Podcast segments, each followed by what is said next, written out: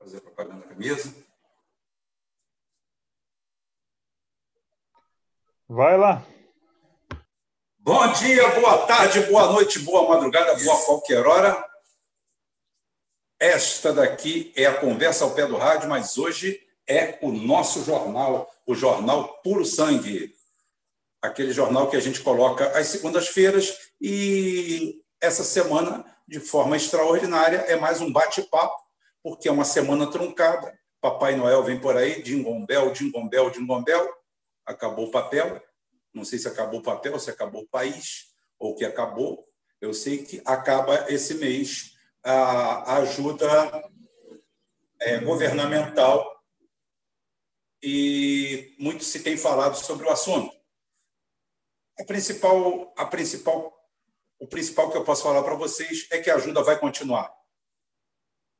Ô, oh, Rubem, não tem nada oficial. Vai continuar. A ajuda vai continuar. Só que é a velha história do bode na sala, que eu já contei aqui para vocês. Então, o bode na sala tem que permanecer. Tá? O bode na sala tem que permanecer. Esse processo tem que ser tensionado. Isso eles sabem fazer muito bem. Esse tipo de coisa o governo Bolsonaro, o Bolsonaro sabe fazer muito bem. Então, o que, que acontece? Vão levar ao limite, vão levar ao limite, vão levar ao limite e vão liberar até março. E deve ir até junho. Isso é um programa que depois vai se chamar renda mínima. Não tem problema. E o bom, o bom desse tensionamento qual é?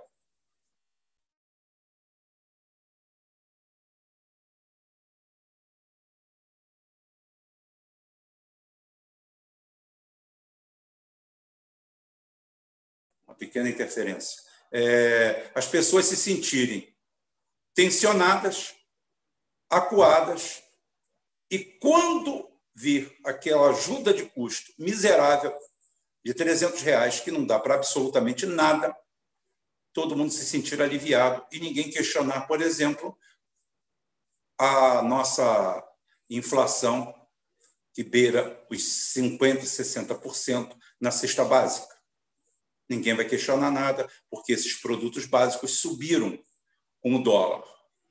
Mas, de acordo com a gente conhece muito bem qual é a mentalidade média do brasileiro, do empresário, de todo mundo, ela não vai descer quando o dólar desceu.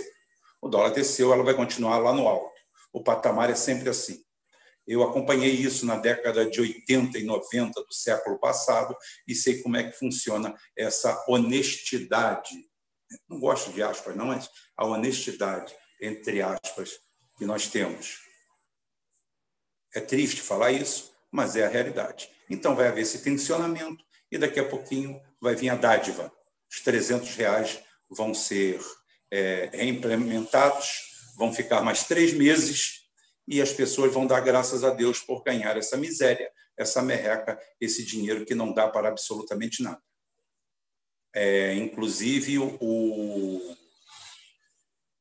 o Campos Neto, aquele canalha que está no Banco Central, é, disse que era muito melhor investir em vacina do que dar ajuda emergencial. Claro, ele come lagosta a hora que quiser, ele está locupletado de dinheiro, porque ele faz parte do sistema financeiro, desde a época do avô Larápio, o vagabundo já o deixou nessa condição. Então, é uma quadrilha que já atua há muito tempo, é, ao redor do poder, são abutres do poder, estão sempre perto, estão sempre por perto, estão sempre bem colocados, estão bem sempre situados, e para ele é muito fácil. Você, tu, nós morremos de fome, e enquanto eles, comendo lagosta, chegam à conclusão que é muito melhor investir em vacina. Se em 10 anos morrerem mais 10 milhões de pessoas, não tem problema. Desses males aqui, eles não vão morrer de forma alguma.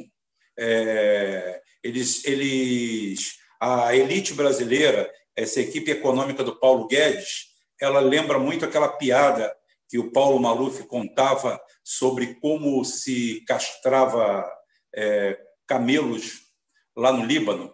E o cara perguntou, mas como é que é, Maluf? Ele falou assim: ah, você pega o bicho, você amarra ele, pega duas pedras grandes e esmaga os bagos dele, os ovos dele, esmaga esmaga eles à vontade, bate, bate, arrebenta e pronto. É assim que se castra um camelo. E o cara falou assim: Isso aí não dói, não? Ele falou, cara, se você tiver o cuidado de não deixar o dedo entre as pedras, não dói nada. O camelo que se foda. Tá? É exatamente isso que eles pensam para a gente. O importante é não deixar o dedo deles no meio das pedras. O fato deles esmagarem os nossos bagos pouco importa. Também tenho que dar uma pincelada aí sobre os meus últimos dois vídeos. Esse final de semana, nós fizemos a semana inteira de live. E eu adentrei uma seara perigosa. Não para mim perigosa, porque eu não tenho medo de nada. Eu não tenho medo de nada. Eu sou esse aqui, que está aqui, Rubem Rodrigues Gonzalez, há 57 anos, bem vividos, graças a Deus, mas com um corpinho de 56,5. Importante é isso. Tá? E adentrei uma seara perigosa no momento, mas que eu não tenho medo e não vou me calar nem abaixar a crista para ninguém falando sobre o fenômeno da Jojo Todinho, porque eu falei que o Rubem Gonzalez e a nossa equipe nós não temos compromisso nenhum com o erro. E eu sei voltar atrás, sei pedir desculpas, sei fazer tudo, não tem problema nenhum. A grandeza, inclusive, eu não estou dizendo que eu sou um grande homem ou tenho grandiosidade, mas pelo menos o princípio básico da grandiosidade eu tenho e a minha equipe tem. Voltar atrás, reconsiderar, fazer um meia-culpa, pedir desculpas. Isso aí tudo faz parte. Eu erro pouco, muito pouco, porque eu analiso bastante, mas também erro. E não errei nada em relação a Jojo Todinho. Continuo achando a obra dela péssima, mas o, funk é uma realidade. Acho horroroso. Os conceitos sociais do funk são péssimos. Mas a Jojo Todinho, eu fiz uma análise da Jojo Todinho, ser humano, indivíduo.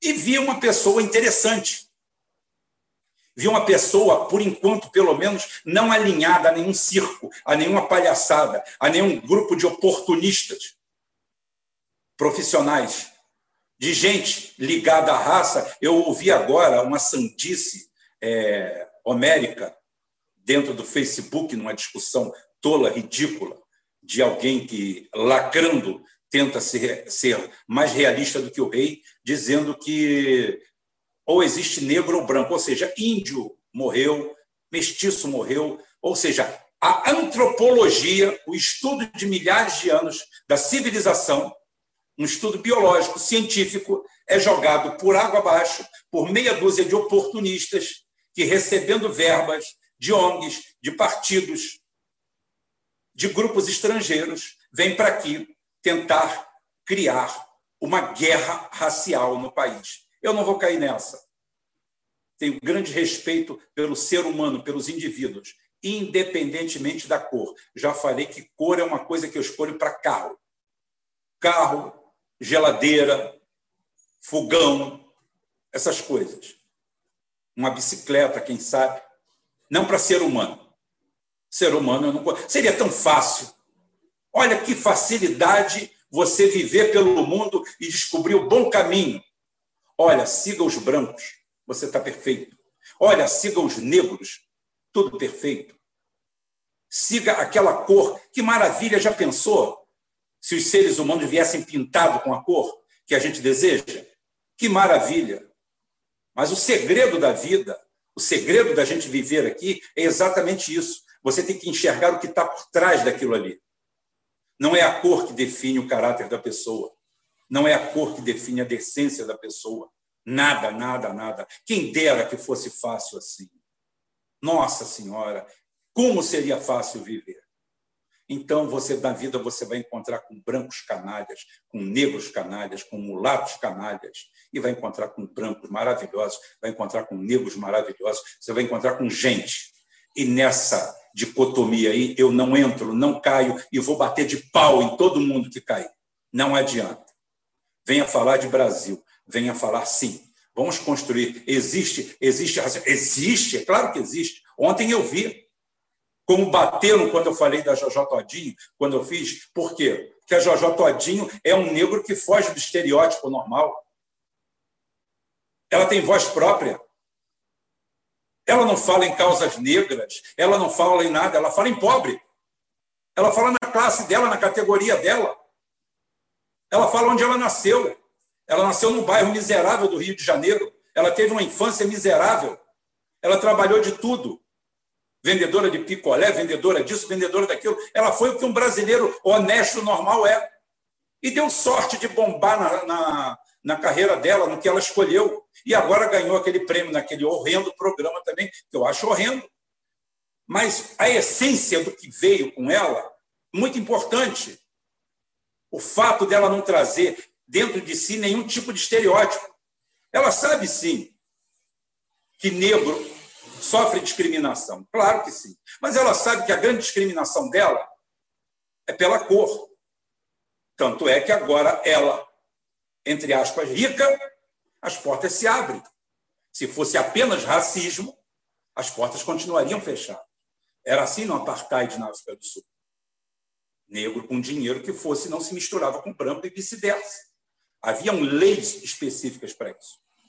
Não existe nada estrutural aqui para isso, conforme alguns querem é, usar esse, esse norte-americanismo aqui, sem lembrar das mazelas e das tragédias que acontecem ainda na África. Eu vou fazer um programa sobre isso. Eu vou fazer um programa sobre os albinos africanos. Que tal? Vocês já ouviram falar dos albinos africanos? Na Tanzânia, que tem entre 100 e 200 mil albinos que são caçados, esquartejados, cortados em pedaços para fazer bruxaria, que têm que viver em reservas, têm que viver em abrigos, porque eles têm um problema de melanina, de despigmentação. Aqui no Brasil eram chamados alguns de aço. Eles têm problema de pele, têm uma propensão a câncer de pele terrível. Eles têm um mal congênito que é esse, que eles nascem sem melanina, então eles são brancos. São mais, muito mais brancos do que são brancos de verdade. Branco de verdade é o negro albino. Tá? É como se tivesse vitiligo por todo o corpo. E eles são massacrados, são mortos. Se você descer na Libéria hoje, você pode ser negro, pode ser de qualquer cor. Se você encontrar um grupo daqueles ali, vão te cortar o braço, vão te perguntar se é manga curta ou manga comprida. E não vão te falar em Mama África, não vão te falar em nada. Essas são as realidades. Você pode desembocar e cair lá na Nigéria e dar de cara com o Boko Haram. E ser queimado vivo. Porque você não representa aquilo que eles, é que eles acham. Você pode cair numa guerra étnica entre Hutus e Tutsis. E aí? Em Ruanda? E ser assassinado, ser chacinado, principalmente se você for Tutsi, que são mais pacíficos. Os Hutus vão te massacrar. Existem vários conflitos étnicos, étnicos, não raciais, étnicos, na África do Sul. A África do Sul tem um problema seríssimo de guerras étnicas. Não é o paraíso. Você não vai para a África para ser chamado de mama África ou por nada disso. Então deixe de ser idiota e imbecil, porque a condição de vida lá é milhões de vezes pior do que aqui hoje. Aqui nós temos um conjunto de leis, temos uma série de coisas, e sim, temos que procurar ecumenicamente mudar o país, criar um país melhor para a gente viver, para os nossos filhos viverem. Porque essa briga que existe entre nós, os pobres, brancos, negros, mulatos ou de qualquer cor, só interessa a quem domina o país, aos poderosos. Porque a gente, quanto mais a gente guerrear, menos a gente olha para o óbvio. Menos a gente olha que o Bolsonaro vai renovar é, ajuda governamental que não dá nem para um branco, nem para um negro, nem para um mulato comer de 300 reais. E vai passar por isso mesmo. E vai ficar assim mesmo. Essa que deveria ser a nossa briga imediata. Não alguém que às vezes é professor universitário, como caiu um hoje lá, professor do Colégio é, Pedro II, a mulher dele negra, estagiária. Ele não, ele quase europeu, mas autodeclarado negro, porque a jazida é boa. Hoje, esses caras são iguaizinhos aos pastores neopentecostais. O pastor neopentecostal vive da ignorância do membro que vai até ele e vive do demônio, que é um ícone que ele criou, demônio. Vamos combater o demônio, não acabar com o demônio. Se acabar com o demônio, acabou comigo. Então é a mesma coisa. Esses grupos especiais de espertalhões, dos mijones januéis da vida, que inclusive Mijone Januel hoje fez uma coisa fantástica. Ele, ele mistura elas com bugados, ele não tem conhecimento histórico, geopolítico, nada. Ele só publica merda. Só merda. Tá? Aí publicou merda lá e falou sobre os Uber nos Estados Unidos, que 78% dos Ubers americanos é, são afro-americanos. Esse número deve ter tirado do meio da bunda dele. Esse número não existe em lugar nenhum. Mas hoje, para corroborar o conjunto de merdas que você fala, é só você criar um animal de moto. Tomara que acerte um poste. Tá? É, então é o seguinte: você, para corroborar isso, você cria um número aleatório assim. Foi igual a história dos 3 mil, das 3 mil famílias que perderam o lugar para o estádio, que depois viraram 250, que depois viraram 50 e que depois são nove. E quem resolveu, quem não resolveu de nove, no meio de 250, é porque provavelmente esses eram fraudadores mesmo, queriam dar um golpe no governo, no Estado. São nove famílias, mas o Mijone Janoel, que fazia não a copa, não a cozinha, não a sala, não a varanda, isso daí se apegava a isso. E agora, 78% dos Ubers americanos são afrodescendentes. Esse número ele tirou do meio da bunda dele. É o lugar mais próximo que ele tem. É onde cheira mais a merda. E esse tipo de oportunista vive disso. Vive igual do pastor evangélico. O pastor evangélico vive exatamente daquilo ali. Vive da crendice, da ignorância e do diabo, que ele não pode matar. E essa turma vive assim. Eles não querem acabar com o racismo. Eles querem que é o professor do Pedro II, junto com a esposa que vai passar naqueles concursos janela que são abertos pela Universidade Pública Brasileira, é, setorizado. Daqui a pouquinho os dois estão ganhando 30 pau por mês, morando na Barra da Tijuca, andando de carro zero e vivendo do discurso do pobre negro fudido que está na Baixada sem ter o que comer. Como pobre da Baixada, o negro sofre junto. Todos sofremos juntos. Todos. Todos. Falo de cadeira, falo com tranquilidade. Sou espanhol. Sou galego. Sou 100% branco. Porque é uma característica minha como poderia ser 100% negro, ou 50% ou isso, mas nasci aqui. Família pobre, mesmo europeia pobre. Nunca ganhei benesse nenhuma por ser branco. Nada, nada. Ah, vida, você não sabe como é ser negro, eu sei como é ser pobre. Eu sei como é ser pobre. E a minha pobreza, a pobreza da minha família, a pobreza com dignidade da minha família, sempre foi solidária. Dentro da minha casa se criaram cinco pessoas cinco pessoas alheias à minha família, e todas elas negras. Tem uma irmã minha que mora em Nova York, ou mora em Washington, D.C. Não vou dizer o nome aqui, porque eu não tenho que expor a minha família. Tem um irmão meu negro que já faleceu. Tá? Tem uma sobrinha negra, toca a vida dela tranquila. Está lá. E tem dois meninos que a minha irmã criou, porque o pai faltou, não quiseram ir com a mãe, e há 14 anos a minha mãe, a minha irmã cria esse, um já casou, levantou voo, e o outro está no quarto período de veterinária. E vai sair doutor. Também não vou citar o nome aqui, porque a minha vida privada só diz respeito a mim. Mas tudo isso é facilmente constatável. Não tem problema não. Eu estou pronto para falar isso aí num banco de um tribunal, para botar como prova. Não para você. Você não tem nada a ver com a minha vida.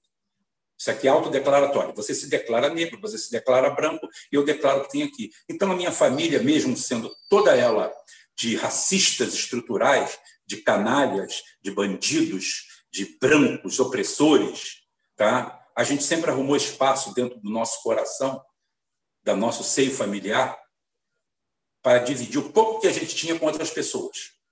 E assim todos fomos, todos andamos, todos com dignidade, graças a Deus. Os brancos, os negros, nunca houve essa divisão na minha família. Como eu falei, a gente usava a escolha de cor, a paleta de cores, para comprar liquidificador, fogão, porque nem carro a gente podia comprar na época, porque a gente não tinha dinheiro. Arthur, bola contigo. Boa noite, pessoal. Feliz Natal a todos. Boa noite, Rafael. Boa noite, Rubem. É isso aí, Papai Noel está chegando. Está tá chegando a hora. É, hoje também, né, Rafael? Conjunção aí de Saturno com Júpiter, né? Estamos aí olhando, olhando os céus, ver se a gente consegue achar aí a, que estão falando aí que seria a nova estrela de Belém, né? Que ocorreu isso há dois mil anos atrás, nascimento de Jesus, aquela junção dos dois planetas fez uma, uma, uma claridade assim comum que os reis magos identificaram como a estrela de Belém que iria apontar o Salvador. Né? Eu acho que Salvador não está apontando nenhum, não. Além da Jojo Todinho, que a gente já falou aqui agora. Né? Vamos ver. É, esse, esse, essa semana no Jornal Puro Sangue, a gente também teve um, é, um texto sobre programa nuclear, que eu acho que o pessoal gostou. É algo que a gente pode comentar depois aí, botar na, na em assunto aí na roda, né? A importância do programa nuclear, por que, que ele surgiu, né? Quais, assim, a, a discussão sobre o programa nuclear leva, leva, leva muito para o campo geopolítico, né? Da importância do, do, do programa quais foram os países que beneficiaram, que ajudaram o Brasil, quais países prejudicaram. É algo pra, que serve para entender a política de hoje também, as alianças que o atual governo está fazendo, quer você queira, quer não. Então, eu gostaria de passar a bola aí para o Rafael para puxar mais algum assunto, depois a gente volta aí para a discussão. Vai lá, Rafael. É, boa noite, pessoal. Vou tirar o óculos aqui. Cyberpunk 2000, 77, carinha adora, adora esses memes. É, teve a conjunção aí de Saturno e Júpiter em Aquário. Eu acompanho a astrologia, que acho muito interessante, para fugir um pouco dos assuntos.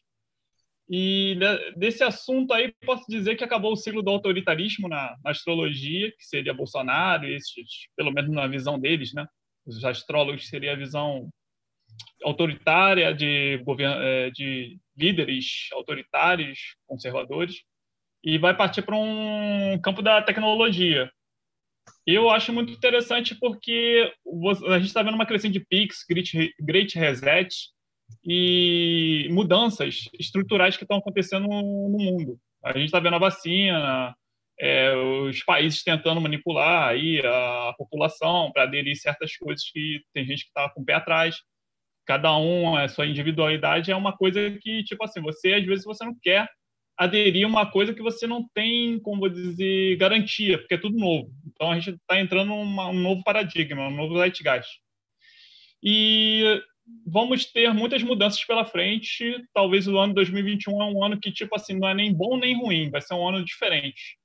Isso eu, eu quero passar aí para os próximos para vocês trabalharem essa ideia, porque vai vir um ano muito estranho pela frente. Para quem está acostumado com as mesmas estruturas, as mesmas rotinas, não vai ser a mesma coisa.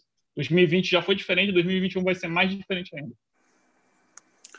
É, a única diferença é que, de repente, a gente vai chegar em 2020, vai, em vez de ir para o mês 1, vai para o mês 13, né? Vamos continuar na mesma, né? Talvez momentaneamente sem o nosso auxílio emergencial. Provavelmente vão deixar as pessoas aí um mês sem, né? Vai ser aquele Deus nos acuda. Provavelmente vai voltar, né? Porque uh, o foco se é que tem foco algum nesse governo, nessa equipe econômica, eu não sei. As coisas não estão andando, totalmente parado, né? o Congresso não bota nada para votar, eles anunciam várias reformas, aí ficam um falando: ah, a culpa é sua que você não botou o negócio para andar, e você falou isso, falou aquilo. E a revista Veja coloca aí o, o Paulo Guedes, né? Paulo Guedes, não. As reformas vão sair, né? Quer dizer, essa revista, eu não sei por que ela não acaba logo de uma vez, né? porque é, já não. Assim, cada, cada ano dessa revista Veja ela tem pelo menos umas três ou quatro capas ridículas. assim. Agora, essa daí é a mais ridícula de todas, botar esse cara que assim não tem credibilidade nenhuma. Né? Acho que nem entre o fã-clube do Bolsonaro esse cara tem alguma credibilidade, esse Paulo Guedes. Né? Dizer que alguma coisa, e fica essa briguinha desse cara que vai sair que é o Rodrigo Maia, e, e esse ministro da Economia, parado. E esses castelos aí que ele colocou, né? o castelo, é o, desculpa, o castelo branco da Petrobras, né? que quer abrir todo a PPSA, os campos do pré-sal para as empresas estrangeiras, outra matéria que está lá no, no, site, né? e esse campus aí, né? que para mim parece um, um castelo de areia também, que vai cair também. É, um outro assunto que eu queria colocar também para a gente é um, é um, texto que a gente botou hoje lá no jornal, pessoal, que ele detalha bem esse a, como essa New Left ela se, se constituiu intelectualmente. Né? é, um, é algo que vale a pena vocês pegarem para ler e destrinchar, porque vamos ver como, como a esquerda marxista ela largou a economia, as causas sociais para se, se focar cada vez mais no indivíduo, né? na questão individual, na libertação individual, e virou essa New Left que a gente tem hoje. Né? Então, quer dizer, isso mostrando todos os detalhes, um texto bastante sofisticado, que eu acho que de repente podia até ser um texto acadêmico, né? um texto um pouco mais difícil, mas aí eu passo aí a recomendação para vocês lerem. E, e por enquanto é, é isso. E a gente vai ficar aí nessa semana, que está meio parada, né? essa semana que a gente meio que está acostumado normalmente a fazer as nossas festas, nossas comemorações. E a gente está num, num, numa situação bem difícil, né? porque a pandemia realmente está tá bem complicada a situação está pior do que estão falando aí. Né? A gente pode dizer isso para vocês. não é, está tendo aquela mesma destaque que estava tendo ontem no meio de comunicação, mas a situação está bem ruim.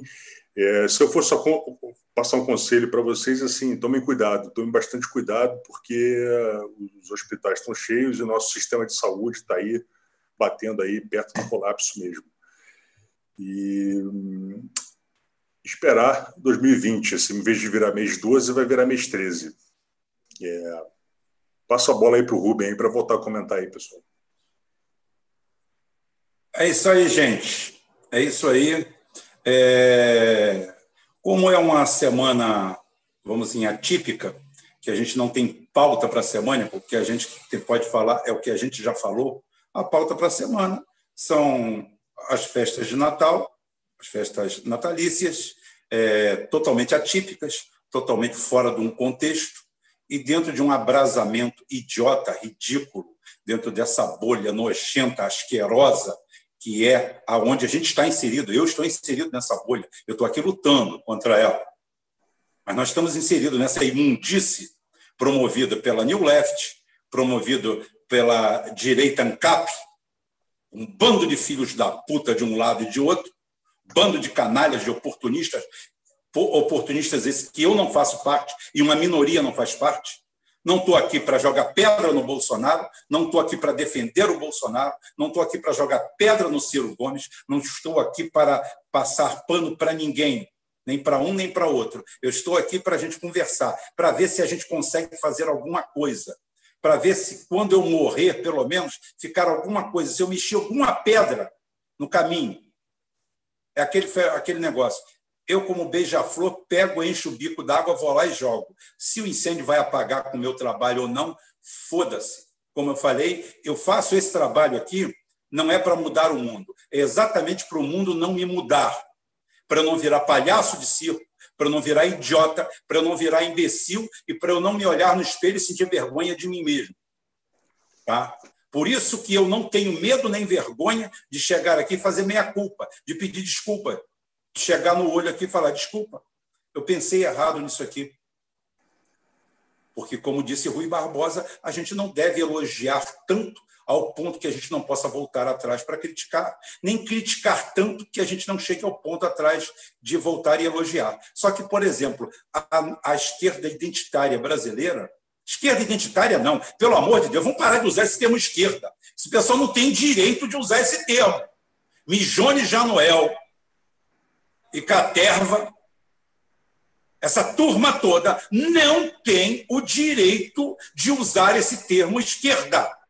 Estão proibidos. Proibidos. São um bando de velhacos, de ordinários, de oportunistas picaretas, ergófobos, com medo de trabalho.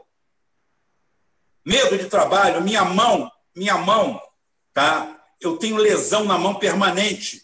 Eu tenho lesão no pé. Eu trabalhei. Eu fiz a minha parte para poder hoje sentar aqui e falar isso.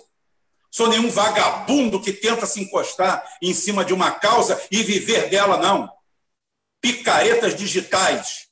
Eu venho aqui digitalmente falar para vocês experiências de vida minha, da minha vida.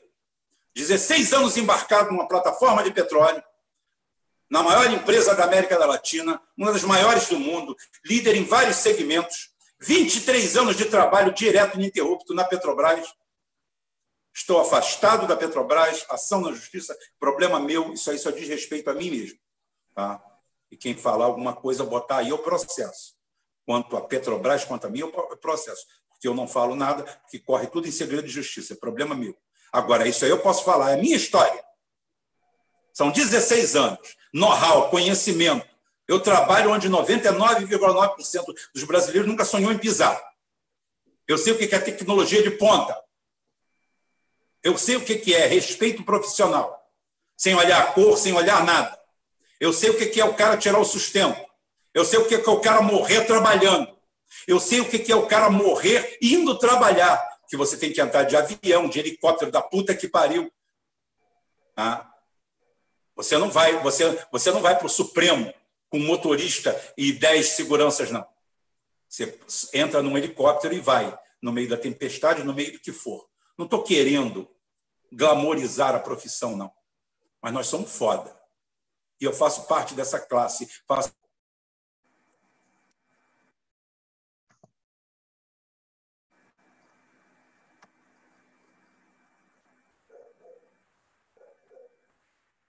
sou diferenciado. E eu tenho know-how e cancha para falar isso aqui. Eu não sou vagabundo nem parasita que tenta se encostar no negócio. Para mim seria muito fácil a gente fazer um canal aqui. Eu falar assim, gente, vamos fazer um canal de espertalhões.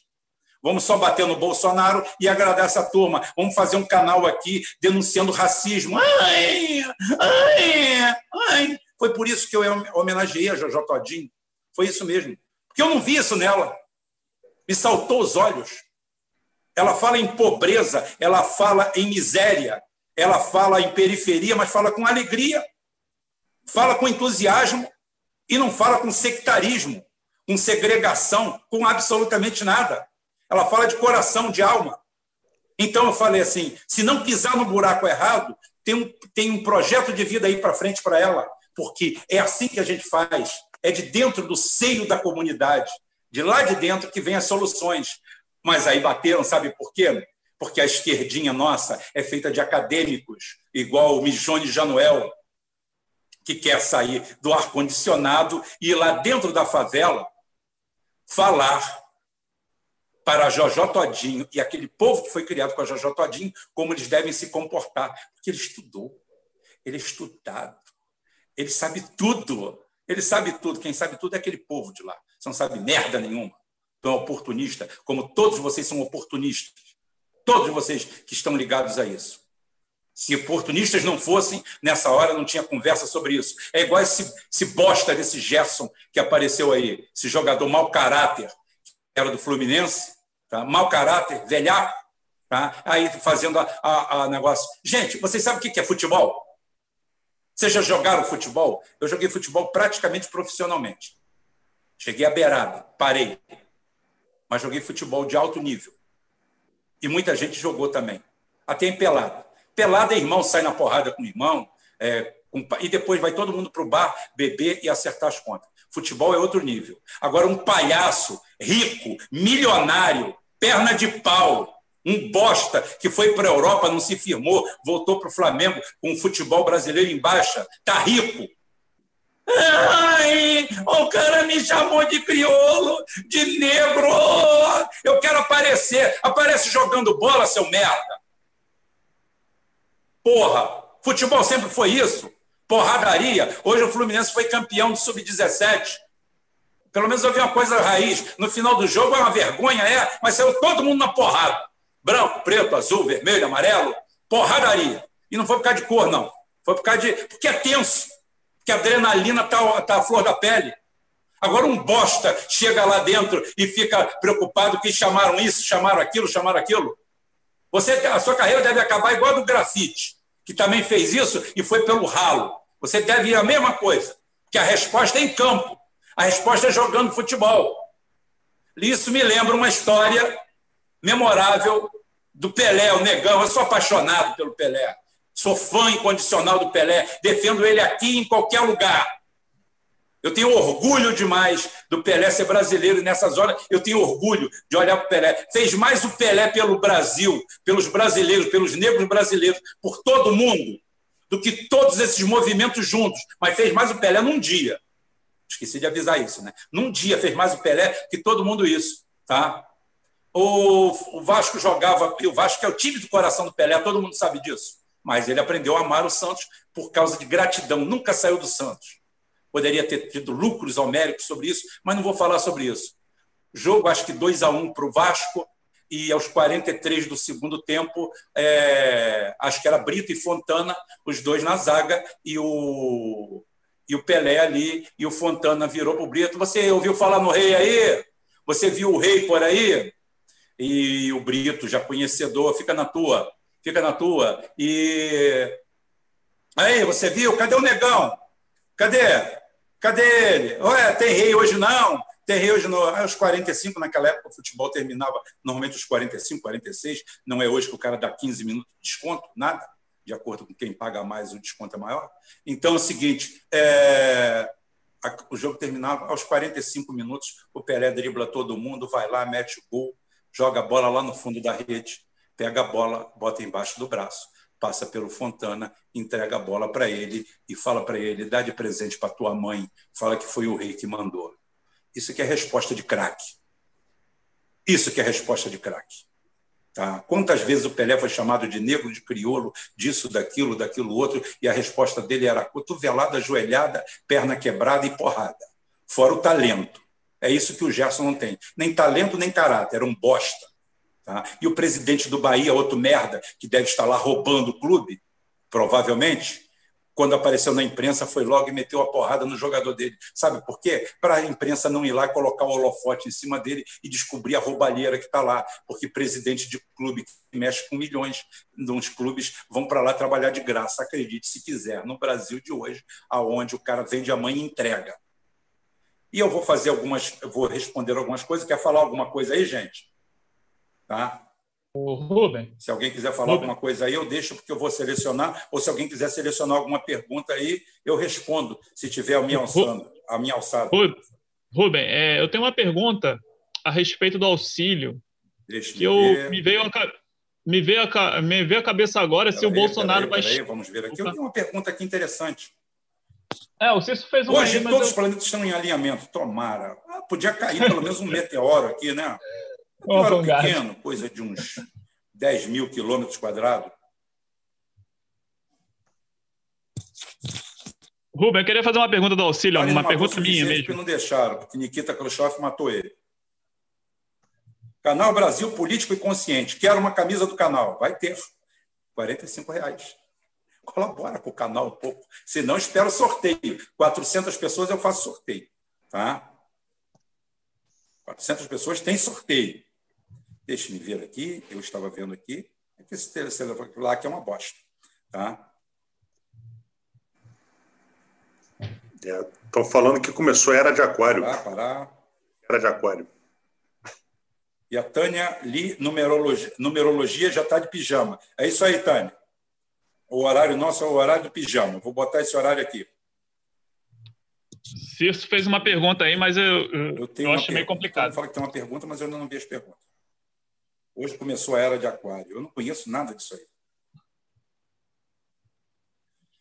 Lucas Penteado fez uma colaboração aí com o nosso canal. Muito obrigado, Lucas. É, realmente a gente, a gente não é de pedir, mas precisa mesmo. Tá? É, salve nacionalismo. Rui, pensa em trazer o Almirante Otom para uma entrevista? Quem dera. Se ele aceitar, com certeza absoluta. O Almirante é. Otom é um dos grandes brasileiros.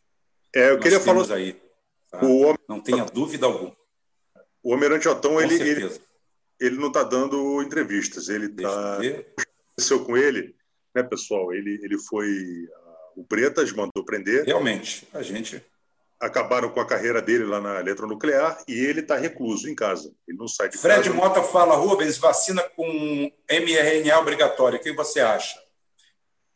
Eu acho que é um momento muito crítico para algum tipo de vacina obrigatória. Mas, para isso aí, como eu já falei, eu trouxe meu filho e posso trazê-lo de novo ao canal. Tá? posso trazê-lo de novo ao canal para esclarecer bem, porque isso daí ele entende bem, por ser infectologista e pela, por essa doença Covid ser uma, uma zoovirose. Aí. Muito difícil. Deixe-me ver aqui mais alguma coisa.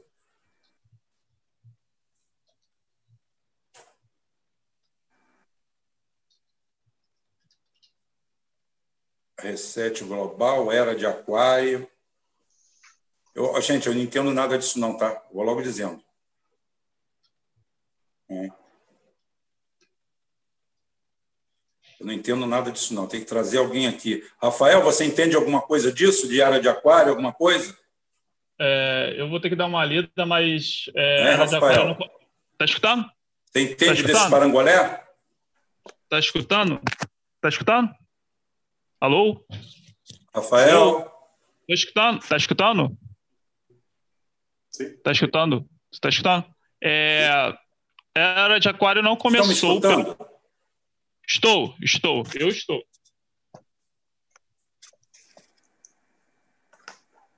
Alô? Tá escutando?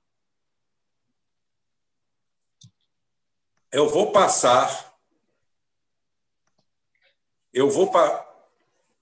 É a segunda vez que acontece isso aqui no Zoom comigo, né? Tá brincadeira, né? O Arthur, eu vou passar para você, vou sair e entrar de novo, você me aceita. Uhum. Tá? Tá foda isso. Pessoal, pessoal, assim, eu vou, vou falar sobre esse negócio da era de aquário. É, na verdade, não começou. Era de aquário, não.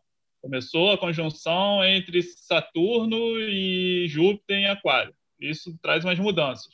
Ele estava em Capricórnio e foi para aquário. É, assim, eu não quero entrar muito na astrologia, não, qualquer coisa eu mando o link lá no Supergrupo, quem, quem tiver interesse, a gente começa a comentar por lá. Porque dá para tirar as dúvidas lá, eh, envia texto mesmo. Porque esse é um assunto muito de nicho e vou deixar o pessoal aqui de fora. Agora, se o Arthur tiver alguma coisa para dizer. É, eu tava, eu, eu tive que passar para o Arthur aí. Eu tive que passar para. Tá me ouvindo aí, Rafael? Eu estou escutando, eu estou escutando. Então, eu tive que passar para o Arthur porque eu não estava ouvindo mais vocês. Aconteceu a mesma coisa do outro dia. Tá chato isso para cacete. Toda hora, é, eu não vou aqui fazer teoria da conspiração, de sabotagem, mas, porra, toda hora é uma sacanagem. Tá? Eu fico mudo, eu fico interrompido. Porra, foda. Tá? É, não, só queria falar o seguinte a respeito do do, do Almirante Otom, né? O Almirante Otom, provavelmente, não, a gente gostaria muito que ele participasse, não sei se vai ser possível. É, a gente gostaria muito de pegar, de trazer alguém pudesse falar mesmo, alguém do ramo pudesse falar sobre indústria nuclear no Brasil, programa nuclear, é, além do para comentar daquilo tudo que a gente já colocou aí no, no site já disponível. E o Leonardo Baião, nosso colega aí, disse que estuda isso e que se é, manda um link para ele aí, se ele quiser entrar. Leonardo, se ele quiser entrar no ar aí para falar sobre essa era de aquários, isso aí tudo, porque isso aí eu não manjo nada. Se quiser mandar o link para ele, à vontade.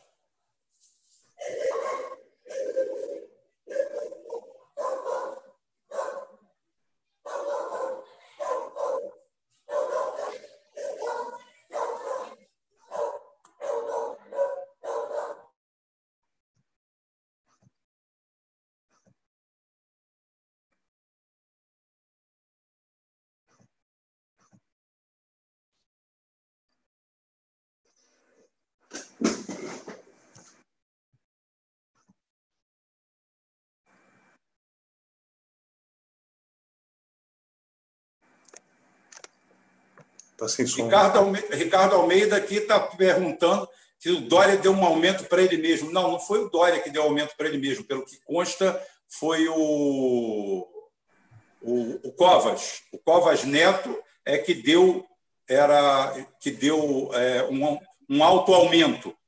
Ele se aumentou. Tá? Pouca coisa, 45%. Coisa pequena nesses tempos. Tinha que ser um neto, né? Tinha que ser um neto. Felipe Neto, Lucas Neto. Isso. Agora tem o Campos Neto e o Covas Neto. E a gente se fudendo neto. Imagina o avô, a tristeza do avô. É isso aí. O ACM Neto também, né? Não esquece dele também. ACM Neto. Rapaz, os avós eram melhores, hein? Uhum. Isso, aqui, isso aqui é uma Lucas, capitania. Capitania é hereditária. É isso que eu ia dizer. o. Rubem. Espera aí, deixa eu atender aqui. O Marcelo, que ele está ligando aqui.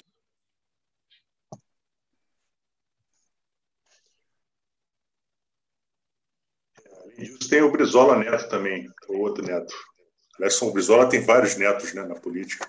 Ah, o Kovalski, o Brizola Neto voltou para o PDT. Voltou essa, esse final de semana. Ah, é? É, deve vir para deputado. Eu acho que ele está sem mandato. Pois é, né? Do jeito que o PDT anda, né? Vai estar tá precisando, né? Está precisando de é. quadro. Ele vai ficar como um garoto, garoto propaganda, dizendo assim: ah, o Brizola agora está no PDT, coisa e tal. Mas, assim, o partido, o partido tem que se reinventar. Não pode ficar na festa dos, dos poetas mortos. E nem ficar dependendo muito do Ciro, porque o Ciro é uma coisa nacional, né? Cada estado tem que fazer sua, seus, seus quadros, né? Fazer um, tipo assim, um. Como é que é o negócio lá no futebol? Um time de base? Não, é, é time de base, né? fazer a prata da casa, porque eles estão sem prata da casa. Aí o pessoal reclama da Tabata, do Pedro Fernandes, do juiz Odilon, mas isso demonstra uma outra coisa. Demonstra que o PDT não está formando candidatos políticos nas suas bases. Aí ele fica comprando esse, esses caras aí que não tem nenhum laço com trabalhismo, com pedetismo, com Brizola, não tem laço. É só o cara que eles compraram para ver se consegue fazer mandato e o partido fica sendo queimado, né? Isso é uma coisa que a gente não discute, mas isso acontece no partido. Isso é uma coisa que eu tenho que dizer para vocês. Batata não é causa, batata é consequência. É, exatamente, né? O partido precisa de quadros, o partido se faz com quadros, né? Se você não tiver, e o desempenho do PDT realmente foi muito, muito, muito ruim, né? Nessas eleições. Não tá nada de bom para eles, né? Depender só do Ciro Gomes não vai dar certo. Bem, eu vou responder aqui, eu vou responder aqui ao Lucas Penteado. Rubem, com, com a decadência do ZEO, qual é a chance deles patrocinarem a balcanização? A balcanização, peraí, deixa eu ver aqui, onde estava, do Brasil para tentar neutralizar qualquer tipo de ameaça ao projeto nacional. Cara, eu não acredito em projeto de balcanização. Eu, eu acredito num projeto de mais-valia, tá? é, aonde é, a gente, no ramo de petróleo, a gente tem um termo chamado é, exploração predatória. Isso existe em qualquer ramo. No petróleo é bem característico, porque é a forma como você faz. Foi assim que a Argentina, por exemplo, teve todos os seus campos destruídos, seus campos terrestres de petróleo é, destruídos na década de 90 pelo Menem e o processo de IPF da privatização dela, que foi privatizada para a empresa, principalmente para a Repsol espanhola, que chegou lá sem nenhum compromisso com nada, abriu os poços no talo e simplesmente fudeu com tudo. É esse o risco que nós corremos aqui. Simplesmente uma exploração predatória de quem não tem nenhum compromisso, de quem não tem parente morando aqui. Foda-se, não é na minha casa, é na casa de vocês. Então, o que, é que acontece é isso aí. Tá? Não é uma balcanização, que aqui ninguém vai precisar é, de jogar bomba nem nada, porque quem tem Sérgio Moro, quem tem Dallagnol, quem tem esses delegados da, do negócio, e inclusive tem um, tem um detalhe aqui que eu posso abordar aqui, é, que eu não abordei, é sobre o STF, né? sobre o que está acontecendo no STF. Nós estamos conversando aqui e o STF está em guerra eu vou tratar disso daqui a pouquinho. Deixa passar de 200 que eu trato disso. Também agora eu vou começar a ser canalha. Tá? É o seguinte, depois de 200, estamos com 172. Quando chegar a 200, a gente trata do STF. O que está acontecendo no STF? A puxada de tapete que fizeram no Fux. Eu tenho coisa para contar para vocês aí. Muito interessante. Tá? Então não vai ter balcanização, porque aqui todo mundo se vende. Aqui ninguém vai bater de frente com nenhum nacionalista. E quando o nacionalista, quando é, ele vai lá, você dá uma bandeira para ele e um osso para ele chupar e dois dólares, e ele sai por aí dizendo que ele vai lutar contra o racismo. É isso que acontece. Por isso que se chama divisionismo, dividir para governar. É assim que funciona. É por isso que Mijone Januel e outros estão por aí fazendo isso. Deixe-me ver mais coisas aqui. Para... A balcanização ela pode ser uma consequência se a gente ficar nessa, nessa diretriz que a gente está está seguindo hoje em dia de liquidação de todo o patrimônio público, né? De para que, que as pessoas, para que, que os estados vão tá, vão querer estar tá juntos se vai se perder todo, completamente a ideia de Brasil, né? Isso daí, num futuro distante, pode ser que aconteça mesmo, na minha opinião. Com, com, com certeza, com certeza. O Lucas Penteado ainda é outra pergunta aqui, outra afirmação. Pessoal o Brizola Neto por ter defendido a Coreia Popular, só que eu passo que o Freixo defendeu o cara do PSOL que era financiado por ONG estrangeira. Sim, era um candidato a vereador é, de Caxias, com essa historinha de negro profissional, de pilantra profissional. Isso aí no pessoal é o que mais tem. Oportunista profissional. Começando pelo próprio Marcelo Freixo, que é um cara que, graças a Deus, venceu na vida.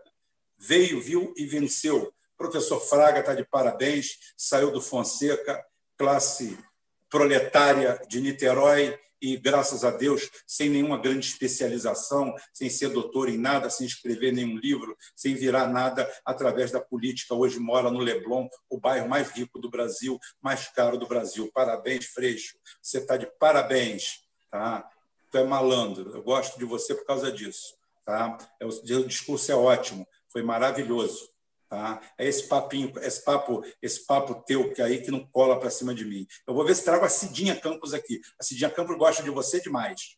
Já falou muito na sua cara. Pena que não existe publicidade sobre o que a Cidinha Campos mandou falar na tua cara, na tua lata várias vezes. Mas eu falo de novo, não tem problema nenhum não. Se precisar eu falo para você e para qualquer um. Não tenho medo de ninguém, porque eu não tenho medo da verdade, tá? O Ruben, é, uma, vou falar aqui para os nossos seguidores. É, uma, um dia vocês pesquisam qual foram as candidaturas de vereadores que receberam mais dinheiro no PSOL. Aí vocês vão perceber uma coisa interessante, uma, uma coisa de cor, assim, entendeu? Você acabou tocando num ponto e quem for buscar vai compreender esse negócio de negro profissional, essas coisas, vendo quem recebeu mais dinheiro para se eleger no PSOL no, nesse último ano que passou, agora em 2020. Tem aqui uma Rubão, Cláudio Brasil Posca, Cláudio, Cláudio, nosso agente, nosso emissário na Polônia. Rubão, faça um programa sobre a decadência da Marinha Mercante do Brasil, que já teve a quarta maior frota do mundo nos anos 70 e 80. É, posso fazer sim. É, nós acabamos com tudo, destruímos tudo, a Docenave, tudo, tudo, tudo, tudo, tudo. Fomos acabando com tudo. Fomos acabando com o Lloyd brasileiro, com tudo. Destruímos tudo. É, porque a primeira, para quem não sabe, é, nas dobras da história, a primeira grande medida de lesa pátria que o canalha do Fernando Henrique Cardoso, esse filho de uma puta da pior espécie, não tem outra palavra, desculpem, desculpem eu não tenho uma palavra pior para colocar é, em nome desse canalha, desse lixo, desse restolho humano, esse ladrão, vagabundo, larápio, larápio, ladravaz, rapo de esgoto, a primeira, a primeira atitude de lesa pátria que ele fez, no começo de 95, vão lá pesquisar, porque ninguém, isso aqui não, tem. Vai lá perguntar para o Mijone Januel e para os ativistas se eles sabem disso aqui. Ninguém sabe de porra nenhuma. Ninguém sabe de nada. É tudo papagaio que recebe o press release no dia anterior e manda cacarejar. E... Ah, então, foi a nacionalização da navegação de cabotagem. Ou seja, primeiro ato de lesa pátria do canalha do Fernando Henrique Cardoso e do lixo do PSDB tucano foi a entrega da navegação de cabotagem costeira, a navegação né, para bandeiras estrangeiras. Pois bem, nem os Estados Unidos permitem isso. Só para vocês verem como é que o negócio é bravo. E esse lixo, esse rato que ainda está vivo aí, Não dá para acreditar em justiça divina vendo esse lixo aí gozando de saúde ainda. Uma porra dessa era para ter 10 câncer e mais 10 na fila. Ou seja, o plano material que nós vivemos aqui, meu amigo, não prevê punição de ninguém. Punição tem que ser em outro lugar, não aqui. Fernando Henrique Cardoso já começa, ó, Cláudio Posca. Exatamente aí, 1995. E daí para cá só história, só derrocada, só destruição, que é o que eles fazem. Pegam, exploram, arrebentam, destroem. Não é meu, não é nada, peguei mole, vai, arrebenta, pronto. É, é aquela crença no, no, investimento estrangeiro, né? O investimento estrangeiro vai. vai, vai, vai Não, dizer... investimento estrangeiro é a desculpa. É, é a desculpa para fazer, fazer a, a entrega. Tá? Só isso. É, e além disso, o, ele não só continua gozando de saúde com esses seus 90 anos, continua articulando, né? Articulando uma candidatura. é, exatamente. O filho é um bandido, o filho não vale nada, um lixo. Ah. É, tem um apresentador de televisão aí que é bastante amigo dele, né? Que dá um patrocínio bom, né? Tem, tem. Aquele Alexandre. Aquele Alexandre Ascioli, aquilo era um morto de fome, aquilo passava fome aqui no centro do Rio de Janeiro. Não, mas. Vivia de. Não, mas eu estou falando. Foi alçada a condição de, de milionário de uma hora para outra, só porque deu o CNPJ para roubarem o dinheiro da privatização da, das teles. Uma festa. Até Armínio Fraga fez doação para candidato a vereador do PSOL. Isso dá para vocês verem mais ou menos a dimensão do que, que é o PSOL. Tá? Armínio Fraga foi aquele cara que, em 2000, foi junto com o FHC nos Estados Unidos é, doar 37% das ações é, de capital não votante da Petrobras que estavam dentro do Tesouro Nacional, voltaram de lá sem um centavo o dinheiro ficou por lá mesmo para pagar dívidas brasileiras e ele voltou com um banco e Fernando Henrique voltou com um apartamento na Avenida Fox e com um apartamento no Trump Tower. Roubalheira clara, explícita, daria pelotão de fuzilamento, enforcamento, guilhotinagem, isso depois de tirar duas prisões consecutivas perpétuas. Tá? E estão aí para cima e para baixo, posando de bons homens, e ainda com o microfone na boca deles, perguntando, doutor, o que você acha da crise brasileira? A crise brasileira é a crise de munição, é a crise de paredão, é a falta de fuzilamento, é a falta de enforcamento, é a falta de disposição de um PT que pegou 13 anos o Brasil e nada fez a não ser criar tomada de três pinos. Foi isso que o PT modificou no Brasil tomada de três pinos. Está chegando a 200. Quando chegar a 200, eu falo do STF. Faltam oito. O Armínio Fraga, né, ele se diz de esquerda também, né? Então a gente tem aí uma disputa para quem vê quem é mais de esquerda. Tem, olha só, é, é, eu não sei com que mão ele rouba. Então eu não posso dizer se ele é de esquerda ou não. Ele deve estar se referindo aonde ele enfia a mão. Então deve ser. Faltando seis. Bateu é, 200, eu falo. É a disputa para quem saber quem é mais de esquerda, Nijone Januel ou Armínio Fraga. E aí? Vamos fazer é, o, o, o, o Mijone Januel é, é, aquele, é aquele camundongo que vive em volta da mesa atrás das migalhas, né? São duas coisas diferentes. Tá? Então. É, é esquerda para todos os gostos, né? Lucas Penteado. Espera aí, ele perguntou uma coisa aqui. É verdade a história que o lucro líquido dos dois anos após a privatização da Vale era maior que o valor pago pela privatização, que o BNF financiou a privatização?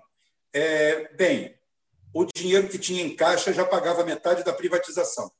Ou seja, eles desembolsaram X, tinha X vezes dois lá. O resto foi financiado. Foi doação, foi roubalheira. Foi roubalheira, foi pegar e transferir. Até porque foi comprada com moedas podres. Eu queria que vocês perguntassem um mapa aonde foi aplicado esse dinheiro. Fala. Rubem, é, tem uma coisa, teve, teve gente que pagou, deu um maior lance e eles, eles, eles resolveram dar para quem deu o menor. Não, um, não, não, não, calma, calma, calma, calma. Opa, pera, pera, ele pera obrigou, ele obrigou os fundos de pensão, os fundos de pensão, tá, a bancarem a situação. Ou seja, é, obrigou eu e o Arthur a pagarmos a privatização e você ser nomeado o presidente, o gestor. Quem entrou como presidente não entrou com nada. Tá? É, teve isso, teve isso. Eu estudei esse negócio. O Anderson Pierre entrou aqui agora, deu uma ajuda à produção do jornal. Muito obrigado, Anderson Pierre. Muito obrigado mesmo. Tá? É, realmente, manter isso aqui, a gente tenta fazer o melhor, melhorar cada vez mais, e às vezes a gente esbarra realmente no, no, no financeiro. E a gente não gosta de ficar pedindo, mas está aberto o superchat. Muito grato a você. Muito grato mesmo. Vamos ver. Brasil Faltou melanina para os vereadores que tiveram o maior fundo de campanha. Explica isso aí, ó. É, é em homenagem. Porque... Fala aí, que deu homenagem ao Pierre, mesmo sem dar 200, eu vou falar sobre a história do, F, do, do STF. Pode falar. Tem um, negócio, tem um negócio no pessoal que é interessante, que, tipo assim, quem recebeu o maior dinheiro aí na campanha do, do fundo eleitoral não foram os, os, os negros, né? Chico Alencar, Tarcísio e outros, não são, não pode ser considerados negros. Talvez pardo, né? Se for. Eu não falo muito desses critérios, não, porque dá muito o que falar, eu não estou afim de me estender nesse assunto. Mas você vê que esse garoto aí não recebeu o dinheiro e recebeu do Armínio, porque o pessoal mesmo não deu dinheiro para ele da, da, do fundo. Na regra de repartimento aí dos partidos, eles botam sempre no, nos grandes quadros, né, os que estão mais tempo. Eles sabem que tem retorno certo. É um negócio, é uma empresa. Vocês têm que ver isso como uma empresa. Só tem que dizer isso. Que o pessoal ele faz essa estratégia para o legislativo. Então, esses caras puxam o, numa, numa campanha para vereador, o Chico Alencar, o Tarcísio, eles puxam voto, eles têm voto, eles têm mídia, né? Então você vai tudo direcionar para aqueles, para eles para fazer o coeficiente eleitoral, né?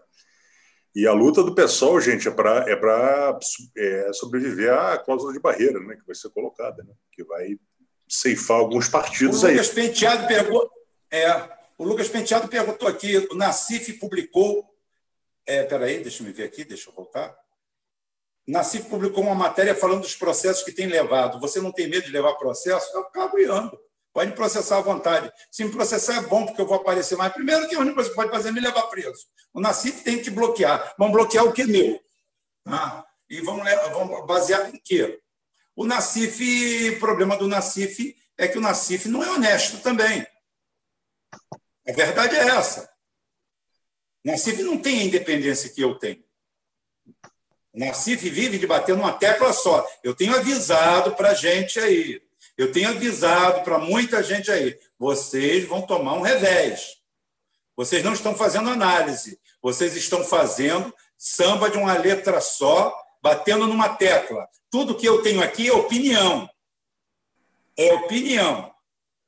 E o que eu não tenho opinião, eu tenho como provar o que eu estou falando. Tenho como indiciar a coisa. Agora, o grande problema é que as pessoas vestem uma camisa e começam a deschavar. E aí o processo é brabo. Eu não tenho medo por causa disso. O que eu tenho falado é verdade. O meu eu sou polêmico, sou, mas só que tem uma coisa, eu sou aberto. Eu falo contra o Bolsonaro, falo a favor. O que tiver que elogiar, eu elogio. O que tiver que criticar, eu critico. O Nassif, ele morre, mas ele não vai elogiar o Bolsonaro em momento nenhum, nenhum ato do governo. Por quê? Porque ele é panfletário. Eu não sou panfletário. Eu tento trazer o melhor que eu posso aqui para vocês, dentro, da, dentro das minhas limitações do negócio. Eu quero que, ver quem é que acerta tanto quanto eu acerto aqui, sem nada. Eu cheguei há dois meses atrás e falei assim: o Putin deu a maior prova que não foi ele que tentou matar aquele cara. Por quê? Porque o cara está vivo. E sabe o que o Putin falou a semana passada? Ele me copiou em defesa dele próprio. Ele virou e falou assim: a prova é que nós não fomos, que ele está vivo. Olha como é que a gente faz a leitura honesta do momento e do ponto. Então, não tenho por que ter medo de. de... E quem botar, quem botar processo, sabe o que vai fazer? Vai me dar uma visibilidade que eu não tenho. E o meu papo incomoda, o dessa turma não incomoda, porque é panfletário. O meu não é. Como o meu não é panfletário, vocês podem ter certeza absoluta, eu incomodo muito mais do que eles. O meu papo, se tivesse a repercussão do Nacif, iria causar muito mais dano que o do Nacif. Porque o Nacif só sabe remar para um lado, só sabe jogar para um lado, para o lado de quem o beneficiou.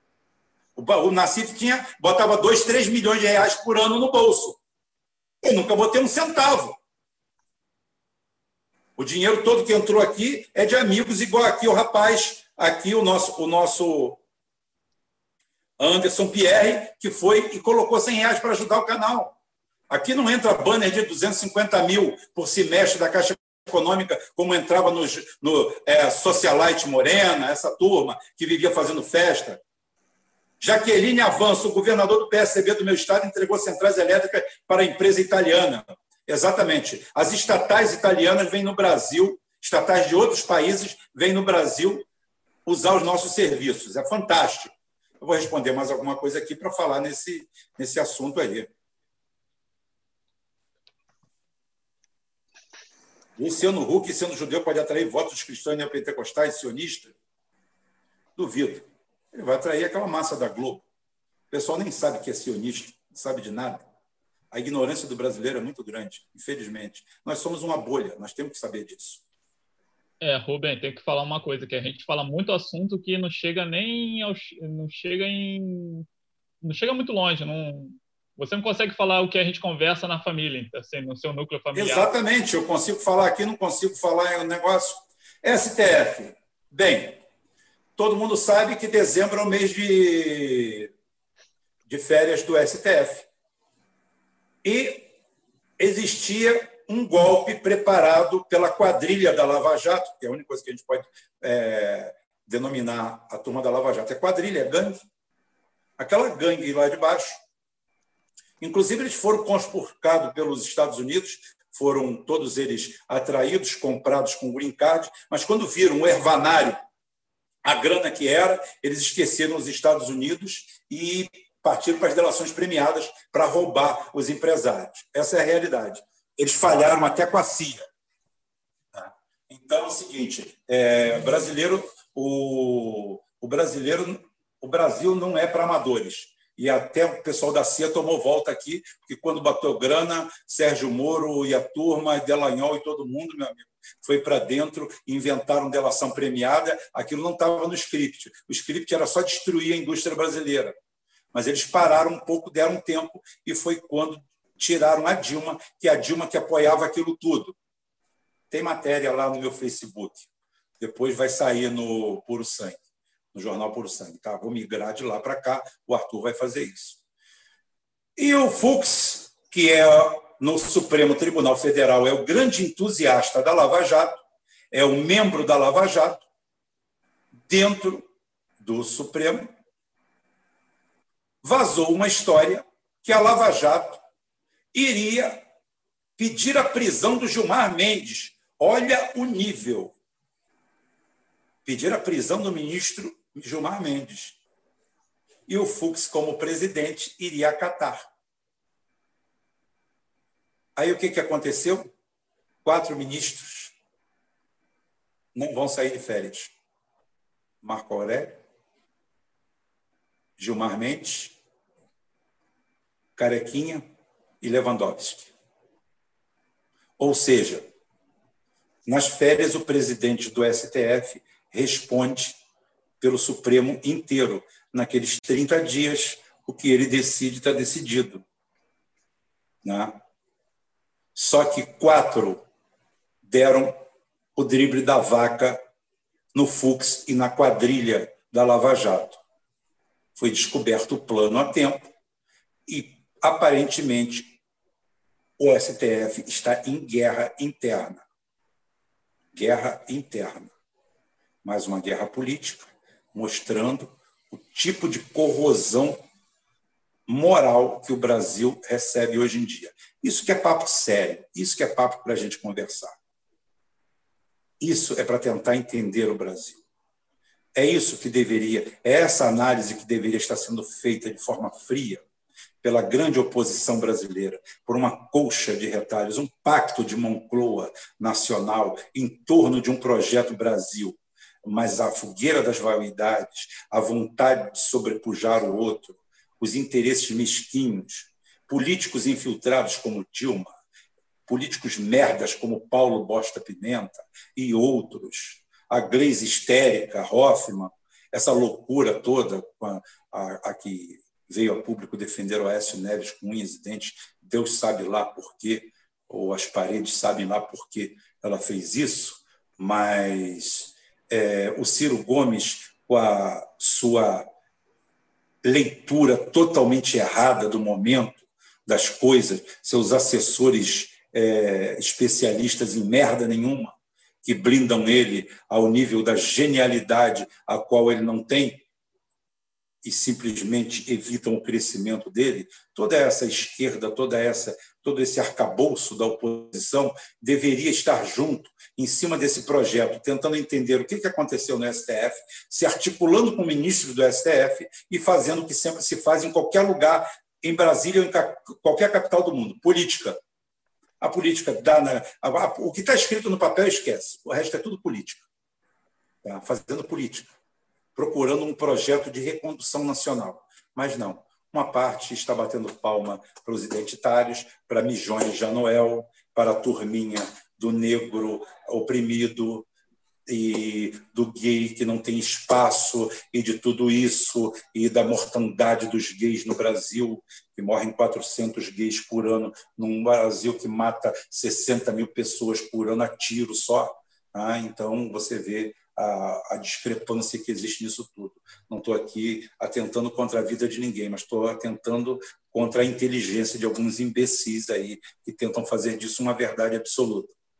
Então, hoje o STF está em guerra, pacificamente por cima, tudo bem, mas embaixo a fervura está feia, porque descobriram esse processo e deve ter algum processo de retaliação, ou então acochambramento feito por algumas montanhas de dólares que é normal isso acontecer também. A gente não pode esquecer disso. Esse daí é sempre um fator a ser levado em consideração. Mas é isso que está acontecendo hoje dentro do STF brasileiro. Uma guerra surda, um tiroteio surdo envolvendo o nome do Fux, que seria o presidente, mas os seus asseclas não confiam nele. Ele será marcado dioturnamente como presidente para nunca ficar sozinho. É. O Alexandre é um dos principais, inclusive, mais um de todos os ministros que aí estão. Eu bato palmas para o Alexandre, talvez o que eu mais critiquei de todos, e hoje talvez o melhor de todos eles. Interessante, né? Como eu falei, aqui não tem esse negócio. Aqui a gente volta atrás, dá ré, e a dá ré no kibe. O resto a gente dá ré e vê aqui que realmente, por o um momento atual, o Alexandre é o melhor. Falei que ia falar e falei. É, a gente sabe dessas brigas aí pelos, pelos representantes de cada um na imprensa, né? Cada um tem o seu representante. Cada lado desse. Exatamente, exatamente. Se vocês forem identificar, vocês acham quem é. Se forem olhar com, com atenção, você vê quem está fazendo o joguinho de cada lado o Rubens. Dilma é... Coração Valente, viva o PT. É isso aí, mamá. É isso aí. Vai, mam, vai, mam, vai mamar na África. Vai mamar lá. Vai lá mamar no Boko Haram. Vou te dar o um endereço para você ir lá mamar, tá? Vai ter uma teta boa pra caramba. O Rubem, é, o Oi. Gilmar Mendes, segundo, segundo o Joaquim. Fale. Vou falar agora. Segundo o Gilmar, segundo Joaquim Barbosa, o Gilmar Mendes tem seus jagunços. Eu estou pensando aqui, o Moro e o Dallagnol têm uma guarda pretoriana, se quiserem caçar eles, ou eles vão ficar com na mão algum momento. O, o, Sérgio, o Sérgio Moro é cidadão americano, né? Inclusive, agora ele presta serviço para o doleiro é, que lavou o dinheiro dele. Aí finge que contrata ele e devolve o dinheiro a ele já lavado é o processo que ele mesmo ensinou. É siga o dinheiro que você acha o ladrão. Então é muito fácil, é só saber de onde está vindo o dinheiro do, do, do Sérgio Moro. Ele foi contratado por um doleiro é, sionista que devolve a ele o dinheiro. Aí dá um papel para qualquer, dá um parecer aí. Quem vai querer parecer do, do Sérgio Moro? o cara é um inculto, o cara é um boçal jurídico, o cara é um jumento. Tá? Foi mantido e sustentado pela Dilma e pelo Zé Galinha, foi criado pela, pela Rosa Weber, vem de todo o processo de sabotagem da Dilma, do PT. Agora, bonito é ver todo o PT batendo palma para ele. Então, quer dizer que esse Mama África é esse canalha desse carinho. Né? Deve ser mesmo. É bem provável. Sujeito sujo esse gato. Filho, traz um refrigerante daquele ali para mim, para eu tomar, faz um favor. Não diz que é Coca-Cola, que é para a gente não fazer propaganda para Coca-Cola. Né? Peraí, peraí, peraí. Deixa me ver se tem mais alguma coisa.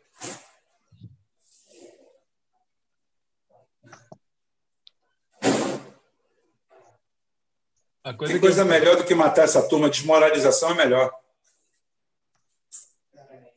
Diogo Castilho, Brasil é uma válvula de escape dos Estados Unidos? Não, o Brasil é um lugar para ser explorado. Só isso. Tá? É um local longínquo, longe da casa deles. É, o, o americano comum enxerga todos nós, inclusive hoje, lá no grupo, tomara que morra. Acho que uma hora morre.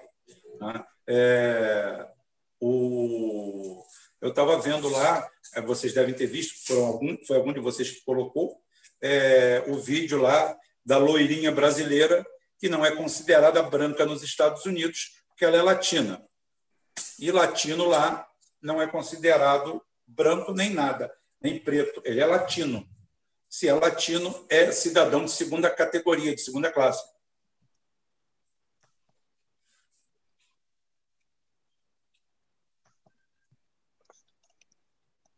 E aqui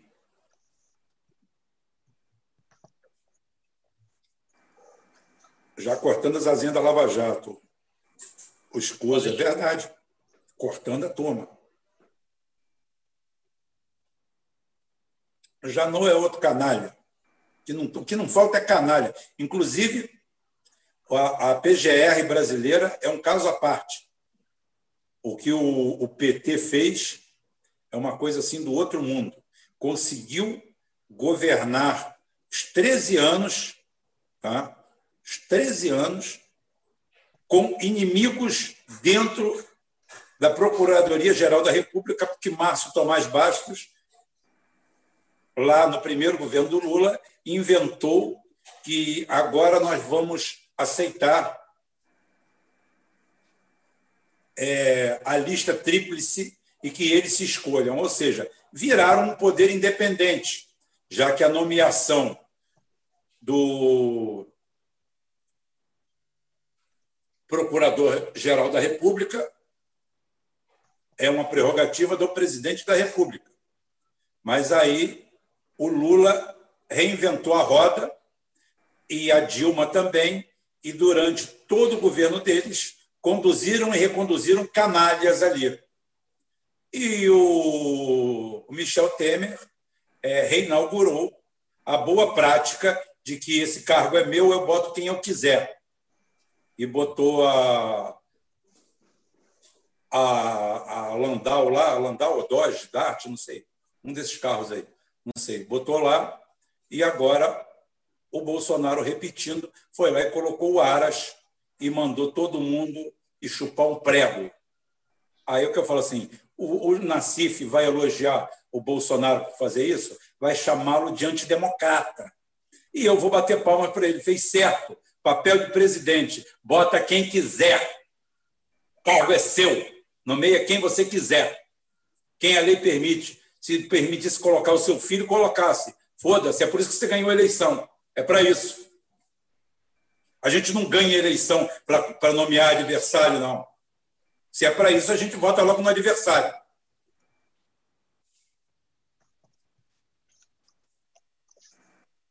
Massa, alguma coisa?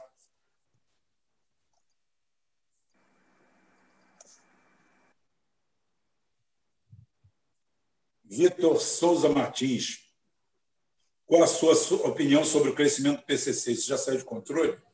É, claro. Claro.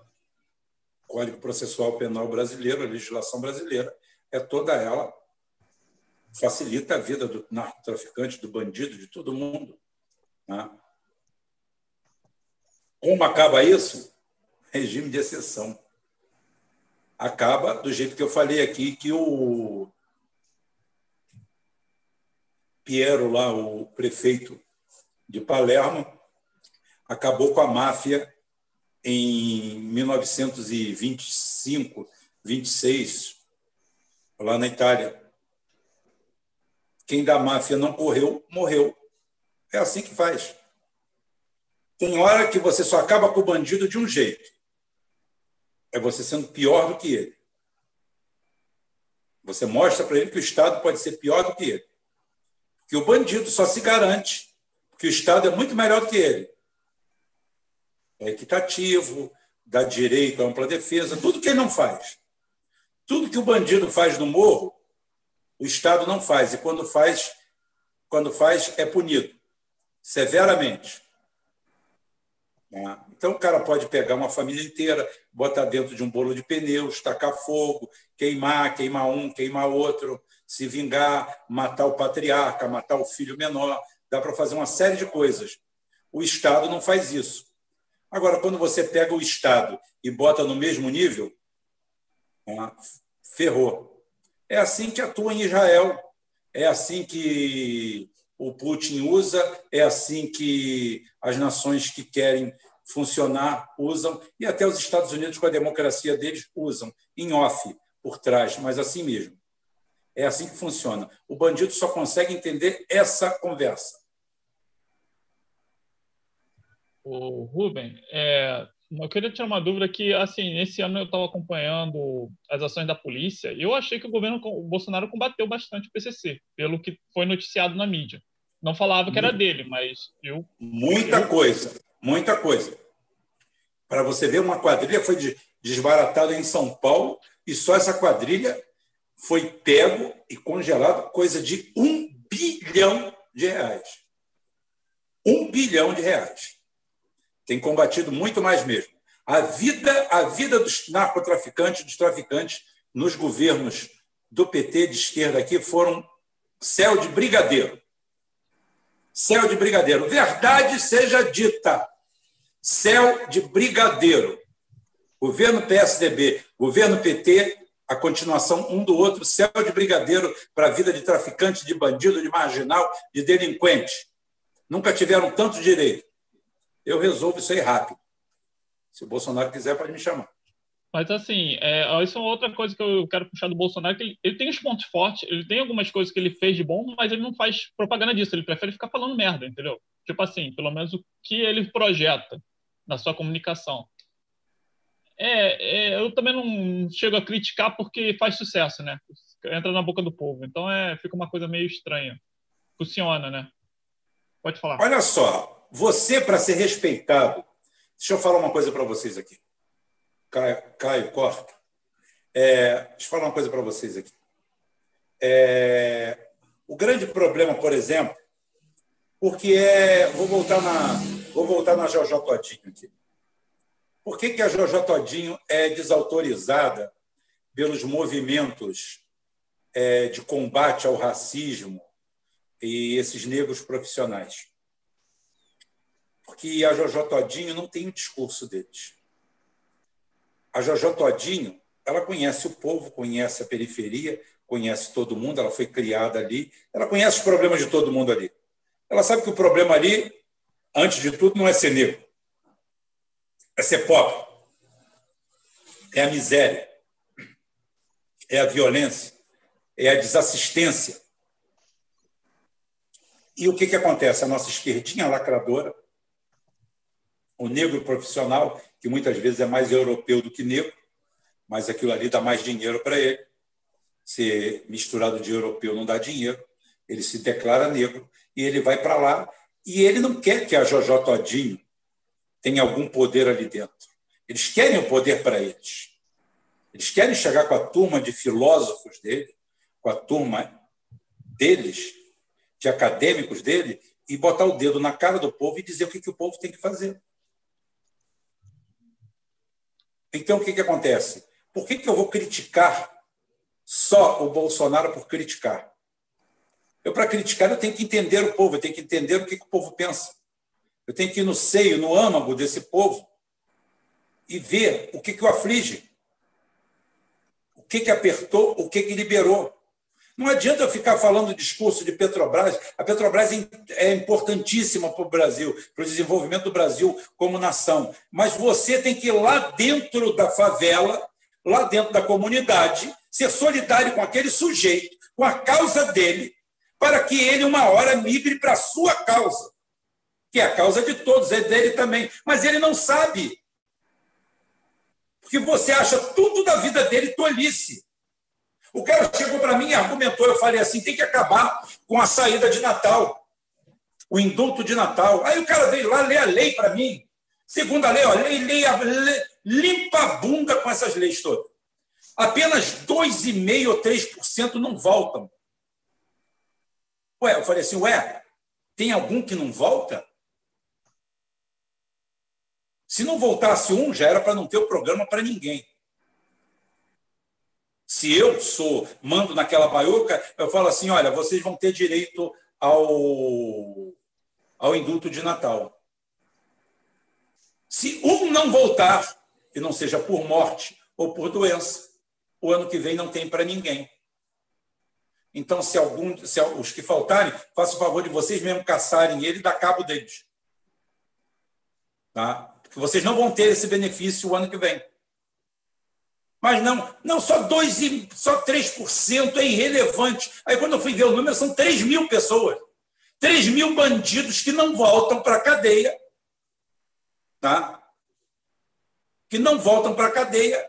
E a esquerdinha, a New Left brasileira, relativizando. O cara sente que está na Escandinávia. O cara não, não olha que ele está no Everest de defuntos nós temos um Everest ou K2, escolhe qual dos dois. São os dois maiores. Monte Branco, na Europa, seria Monte Vermelho, né, de sangue. Tá? Pico da Neblina, aqui para o Brasil, 3.012 metros. 3.012 metros, Pico da Neblina, acho que é, acho que era esse número. Vê se, vê se eu estou certo, se dá para eu ganhar uma camisa. Tá? Então é o seguinte: é, um, é uma pilha. Os caras sentados em cima desse genocídio os Estados Unidos perderam 50 mil homens em oito anos lá no, no Vietnã. Oito ou nove anos no Vietnã. Perderam 50 mil homens. Isso é um Deus nos acuda até hoje lá. Aqui no Brasil se assassinam 60 mil pessoas por ano. Aí, no primeiro ano que o Bolsonaro é, foi presidente, caiu 30%. 30%!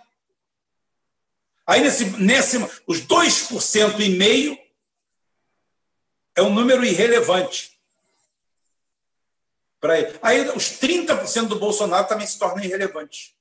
Caiu 30%. Foi só mudança de filosofia.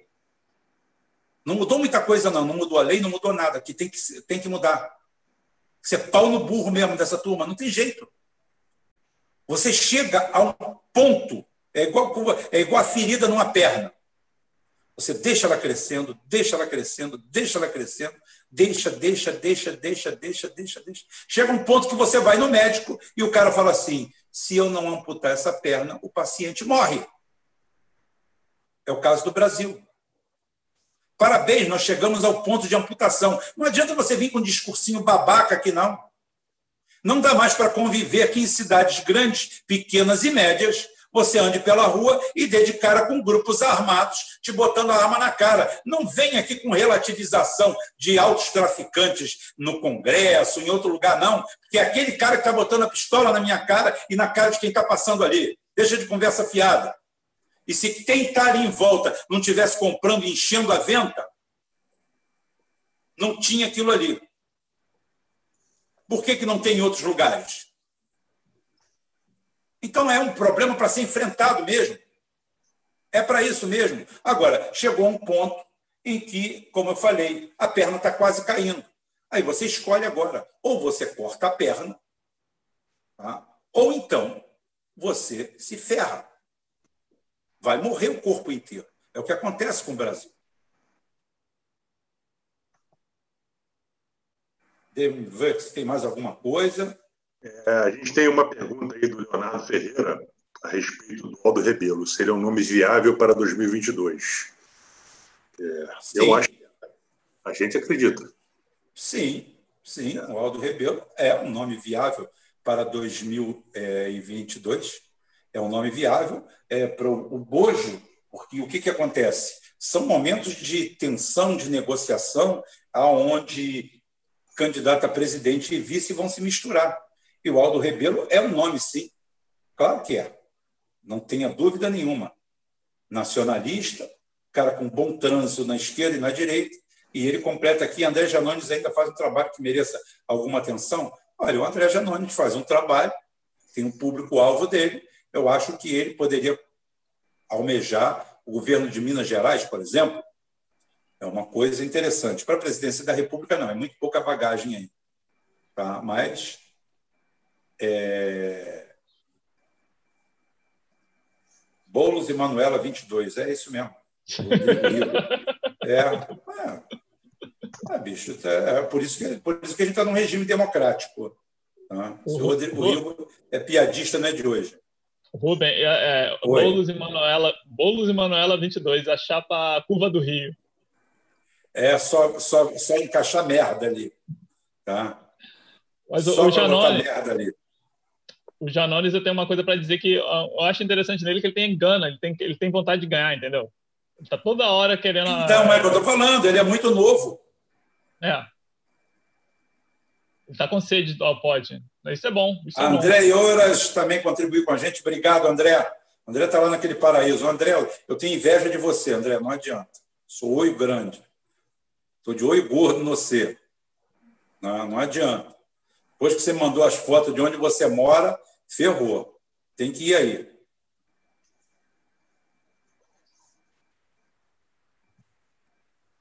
É. O Cláudio Posca diz aí que lá na Polônia havia uma máfia fudida nos anos 90.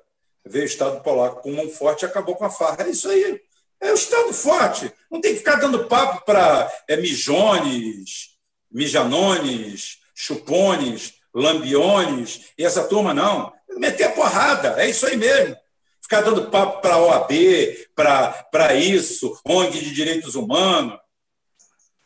Oh, pelo amor de Deus, eu estou provocando bestialidade? Não. Bestialidade é isso. São 60, uma pilha de 60 mil copos por ano, que a gente vai começar o ano agora e vai saber que no final do ano pelo menos 40, 50 mil pessoas que estão aqui no nosso convívio, onde pelo menos metade delas são pessoas sérias e honestas, vão estar mortas ao final do ano. Quer maior genocídio do que isso? Seu filho da puta! Seu esquerdinha de merda, maconheiro de bosta. Estou falando, viu? Não falei mal do maconheiro, falei mal do maconheiro de bosta. É, a gente tem outra pergunta agora do, do Rodrigo Farracan a respeito de Rodrigo Constantino e Eduardo Bolsonaro, se seriam boas opções. Não. Boas opções? Não, não são opções. É. O Rodrigo Constantino é uma piada. Eu estou falando do Eduardo Bolsonaro, sim. O Rodrigo Constantino é, é, tem uma piada aqui que eu não vou falar, não vou nem amarrado, eu falo, mas ele é exatamente isso, nada. Nada. O Rodrigo, o Rodrigo Constantino, ABC, tem que botar, voltar uma casa. Rodrigo Bostantino. O Rubem, o Eduardo Oi. Bolsonaro, o Eduardo Bolsonaro eh, deu um sinal muito interessante que quando o Calil sacaneou ele, né, ele e a família, ele, ele, ele ficou todo atiçado, começou a tentar bater no Calil e não, não deu certo. Então, o Eduardo Bolsonaro tem, ele tem uma diretriz, ele tem medo mesmo desses, dessas figuras de autoridade certa mesmo, verdadeiras. O Calil Exatamente. Foi... O, o, Calil, o Calil é um cara de discurso forte. O Calil não está aqui eles adoram, eles adoram o político calça frouxa, o político bunda mole, como é o papel do Ciro Gomes hoje como político. Estou criticando o Ciro Gomes, estou para ver se ele toma vergonha na cara e toma tenência. Tá? O Eduardo, o Eduardo Bolsonaro adora político igual o Ciro Gomes, que toda hora está correndo atrás de fazer meia-culpa para se ajustar ao discursinho identitário. Já o Calil, não. O Calil é pau no burro, canelada, chute. Hoje eu vi uma. Hoje eu vi um depoimento dele falando que o filho dele, que é médico, está com Covid, né? E ele batendo de canela mesmo, não quer saber, não. Ele não quer saber de jogar bonito, não. Está 1 a 0 40 minutos de segundo tempo, ele chuta a bola para onde vir. Tá? Então, é, é isso aí. Esses caras, o Dória dá medo no governo federal, porque o Dória também tem essa coragem, mas por estratégia. O, o Calil, aquilo é mais a ver com o personagem dele, ele sempre foi assim mesmo. Tá? O modus operandi dele é isso aí. Mas o Dória é muito esperto você vê que o Dória já pulou fora da celeuma de briga de esquerda e direita. Tá? Agora, o, o, o Calil não. O Calil aquilo é Estado. E eles têm medo desses caras.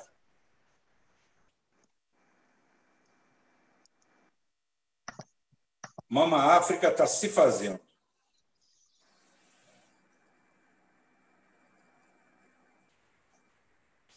Leonardo Ferreira, cenário internacional Venezuela são as bolas da vez da indústria militar atlantista estadunidense? Claro que não. Ninguém tem coragem de fazer guerra, não.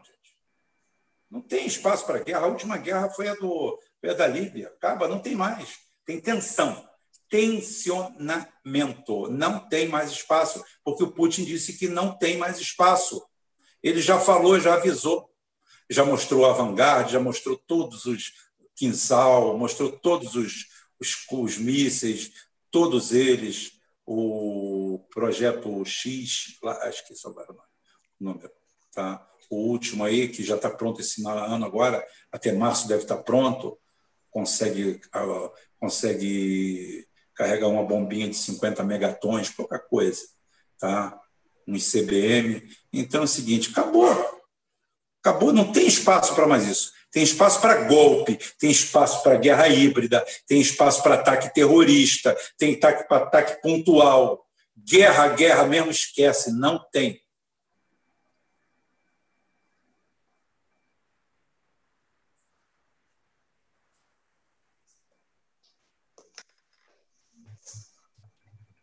O Alexandre Escosa perguntou aqui, peraí, Há algum risco de algum maluco do Deep State pagar para ver, achando que dá para manter a coisa limitada? Não. Não, porque essa tipo, esse tipo de, de decisão passa pelo Pentágono. E no Pentágono tem um grupo, um núcleo duro de generais que não come merda. Tem político que come merda nos Estados Unidos. Mas tem, um, tem uma turma lá que sabe que, sabe que não dá, que é inviável. E outra coisa, já descobriram que o Putin não tem não vai pensar duas vezes em enfiar o dedo no botão. Isso ele sabe. Rodrigo Farraca, os Estados Unidos disseram ter armas secretas que ninguém conhece. É verdade, é tão secreto que nem eles mesmos conhecem. Tem porra de arma secreta nos Estados Unidos nenhum. Os Estados Unidos é aquele país que projeta o papel da arma que ele vai fazer ainda daqui a 10 anos. É igual a Guerra nas Estrelas dos anos 80. Naquela época enganou a Rússia, hoje não engana mais, não. É, são tão secretos que nem mesmo eles sabem onde está. Está tão escondido por causa disso. Eles têm hoje um armamento envelhecido, de merda, um exército desmotivado, destreinado, uma legião estrangeira, tem um, um, um ultra processo de corrupção lá dentro. Os Estados Unidos está fudido militarmente. É uma potência? É, não tenha dúvida, não estou dizendo que não é. Até porque gasta 700 bilhões de dólares por ano. Né? Você imaginar. Está aí talvez a 15ª, 18ª economia do mundo em gastos militares. Tá? Para vocês verem o tamanho do negócio. Agora, tem, o que tem lá escondido é tão escondido, tão secreto, que nem eles sabem. E, e, não, tem, não tem a DreamWorks do Steve Jobs para fazer a, o efeito visual ali da, das armas planejadas lá, né? Steve Jobs é, eles, é, É, pegar uma aqui da, do Souza Martins. Qual é a chance da China se afastar do agronegócio brasileiro e mudar todo esse foco para os países africanos? A curto prazo, nenhum. É. Curto prazo, nenhum, porque, primeiro, que eles já compraram dois anos adiantado da nossa produção. E agronegócio não é horta. Horta que você, em três meses, vai ali, faz uma horta, pega meia dúzia de pé de alface e mudou de fornecedor. Para fornecer para um hambúrguer, para uma hamburgueria artesanal, dá para você mudar de fornecedor. Agronegócio não é bem assim. Agora, que o agronegócio tem que botar as barbas de molho? Tem. Teria que investir pesado no mercado interno, no mercado sul-americano, e o mercado sul-americano, entre aspas, se fechar. Nós temos 400 e poucos milhões de consumidores e nós temos condições de produzir e consumir detergente. E sair fora desse maniqueísmo global e idiotizante de grandes empresas, grandes corporações e Wall Street. Manda o Wall Street para casa do caralho, cria a Bolsa de Assunção é, para porque... todo o conteúdo sul-americano.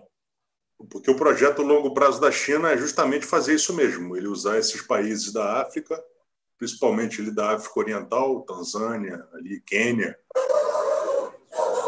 com certeza, estão investindo pesado ali em, em infraestrutura. Exatamente. Um negócio que é muito mais rentável para os africanos do que depender da ajuda ocidental. Não, é porque é o seguinte: com toda a exploração dos Estados Unidos, é, com toda a exploração da China, que eles dizem que tem, a China faz negócio com eles. Os outros chegavam lá, sabotavam, porque não adianta. Os Estados Unidos é igual o escorpião, eles não sabem fazer negócio. O negócio deles é chegar lá, sabotar, trair, tomar conta do governo e roubar. É a mentalidade bucaneira vinda da Inglaterra. São piratas, são ladrões. A mentalidade deles é de ladrões, não tem outra.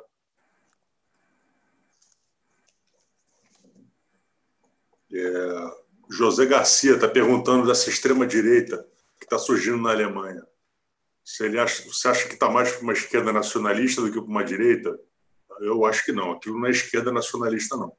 Não, aquilo é direita nacionalista e quanto mais Jones Johnny Janoel existirem por aí, mais eles vão crescer. Porque quem alimenta esse tipo de gente são idiotas. É, uma hora talvez eles levem. Né? Assim como o Front Nacional na, na, na, França, eu acho que uma hora vai levar. Macron que se Com cuide. certeza. Com certeza. Cuida exatamente. Vai acabar a boa vida. E o povo vai aplaudir, porque a maioria é silenciosa. A maioria é silenciosa. O gato Carim já me chamou de Mussolini de Itaboraí, esse filho de uma puta. Ele está muito, muito ansioso pelo Geoforça sobre o franquismo. Faz tempo que eu gostaria de conversar sobre franquismo. Eu sei que eu sou eu sou eu sou Mussolini de Itaboraí, você é o, o Francisco Franco aí da Inglaterra, tá? Eu sei muito bem. Estou de olho em você. Estou de olho em você, ó gato. Ah, mas eu vou, eu vou aqui. Vamos, vamos, vamos, vamos falar sobre esse assunto. Dizer por que é que Franco, que acabou o franquismo. Ninguém sabe por que acabou o franquismo, né? Rubem, é melhor. Ato democrático. É... Não, não foi não. Foi não. Rubem, é melhor o Karim ser o Franco aí na Inglaterra do que ser o Mosley. O é. Mosley lá. O Mosley é foda. É, eu vou. Eu vou... Rubem, você prometeu, você acha que o Lula deveria se aposentar da política? Eu acho que o Lula deveria usar, o Lula deveria é, usar o papel. O, o FHC, com todo o lixo canalha que ele é, ele consegue fazer um papel que o Lula não consegue. Tá? Que é ficar como pêndulo, como ficar como ponto de equilíbrio. O Lula deveria se colocar nesse papel, mas o Lula não consegue sair do personagem. Isso que é ruim. Tá? O Lula não consegue se desvencilhar do personagem. É uma tragédia isso aí. Eu tenho outra coisa para responder aqui que eu quero saber aqui.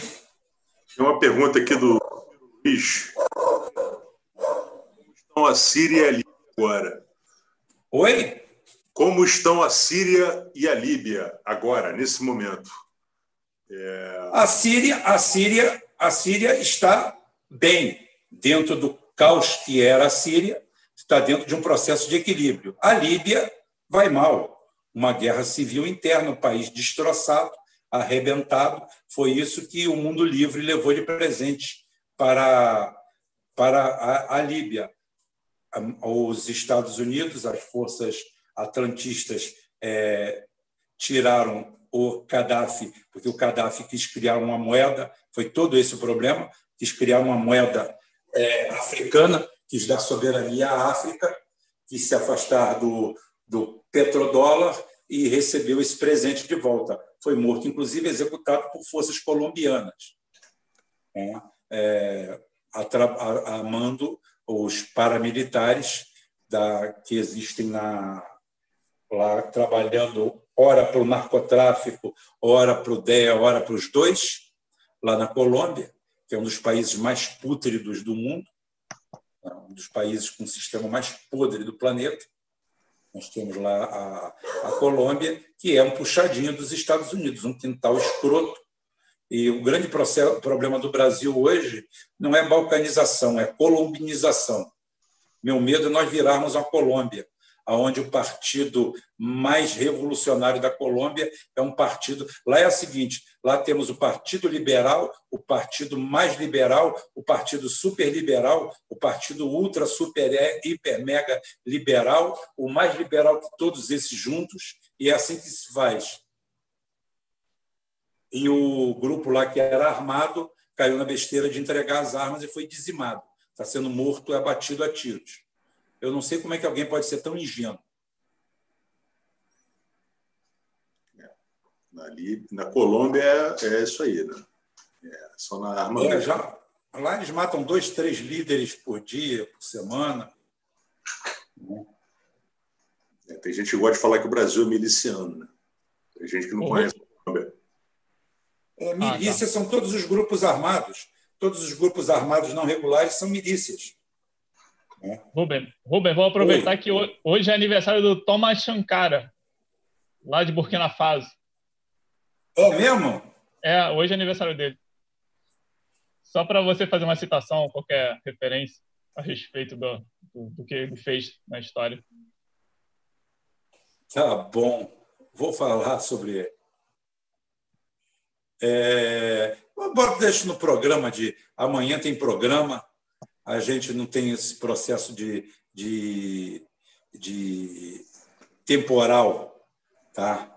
Até porque eu tenho outras coisas para falar muito interessantes sobre uma sobre aquilo que eu falei, sobre os atrasos que ainda existem na África, violentos, violentos, violentos, os atrasos violentos que existem na África e como o Karim já me incitou aqui, é, eu vou contar para vocês por que é que os regimes totalitários da Península Ibérica caíram e como caíram. É, porque, primeiro, não se permitiam, não se permitiam, os Estados Unidos não permitia mais é, governantes personalistas. Governantes personalistas e a, vamos dizer assim, a sucessão espanhola estava preparada, porque Franco sai do governo da Espanha praticamente em 72, mais ou menos, à frente, à frente do governo espanhol sai ali. Tá? Então, temos bastante assunto para isso aí.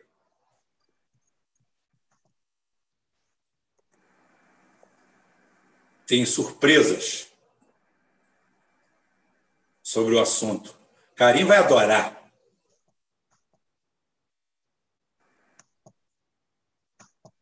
Mais alguma pergunta aí? José perguntando se vai ter guerra em 2021.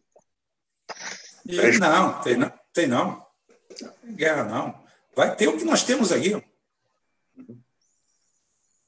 Vai ter o que nós temos aí. O que nós temos aí vai continuar tendo. Guerra em tempo.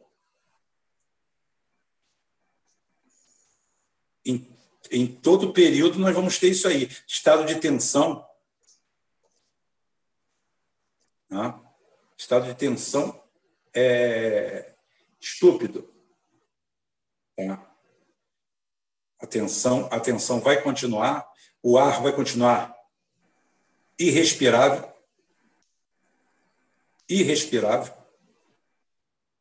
A situação só vai se agravar com essa história da pandemia, que eu não sei se é, é vírus mutante, o que, que é. Tem algo de muito estranho acontecendo aí. Tem coisas que a gente ainda não captou. Aqui a gente não sabe de tudo, não.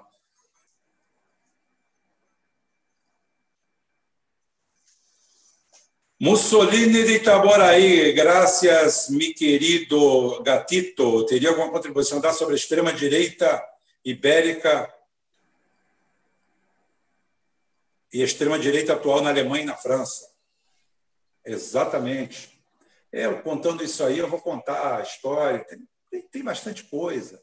Tem como, como o ETA fingiu que matou Carrero Blanco em 73, né? Né, Miau? Carrero Blanco.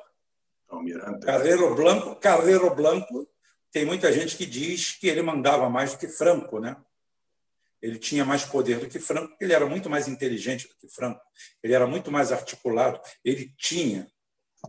O Franco era o ídolo, mas Carrero Blanco era o homem que dominava a máquina espanhola e ele é morto num atentado. Agora fez aniversário, é, em 73. É, explodiram o carro dele, mais de 100 quilos de explosivos, um, um ataque assim, coberto de genialidade, coisa que o ETA não tinha. E a mão longa a mão longa do Oriente Médio estava ali, como sempre, sempre. como sempre. Então eu não vou, eu não vou adiantar, não, não, não vou dar, não vou dar, não vou dar spoiler sobre isso aí não. Fazer um trabalhinho bonitinho, legal, para vocês entenderem como o mundo funciona e como ele é louco.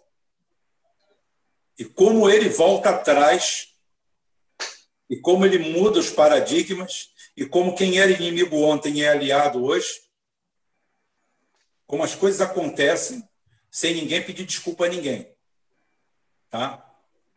E quais são os objetivos que estão por trás de algumas coisas que a gente acha o máximo, outras a gente acha uma merda, e depois, quando você dá dois passos para trás e olha toda aquela tragédia, você descobre a merda que você estava. Por isso que é revisionismo histórico, mas o revisionismo histórico feito com honestidade, com honestidade. Por exemplo, o ataque a Luiz Carreiro Blanco, você faz um revisionismo histórico hoje. Você dá dois passos para trás, você olha todo o cenário, tudo que adveio depois, e você descobre que tinha muito mais coisas por trás daquele atentado do que simplesmente uma vingança do ETA. Não, tem muito mais coisa. Carreiro Blanco era sádico mas era nacionalista. Carreiro Blanco é quem peita Hitler. Para quem não sabe, Carreiro Blanco peitou Hitler nos Pirineus, na divisa com a França. É uma cordilheira, tá? difícil acesso, e não teve aquela história de serem aliados lá na, na Guerra Civil Espanhola, porque Carreiro Blanco era nacionalista até a última gota de sangue. Mesmo sendo pica, sendo foda, mas era. Então, dá um programa bom, né, Karim? Vamos fazer isso aí. Marlene Van também entrou aqui, fez a colaboração. Muito obrigado, Marlene. Muito obrigado mesmo. Se tiver alguma pergunta, faz aí. Rubem, qual era a relação entre Mussolini e Stalin? Direta nenhuma, mas existe uma ligação histórica entre a Itália e a, e a União Soviética, até depois da guerra.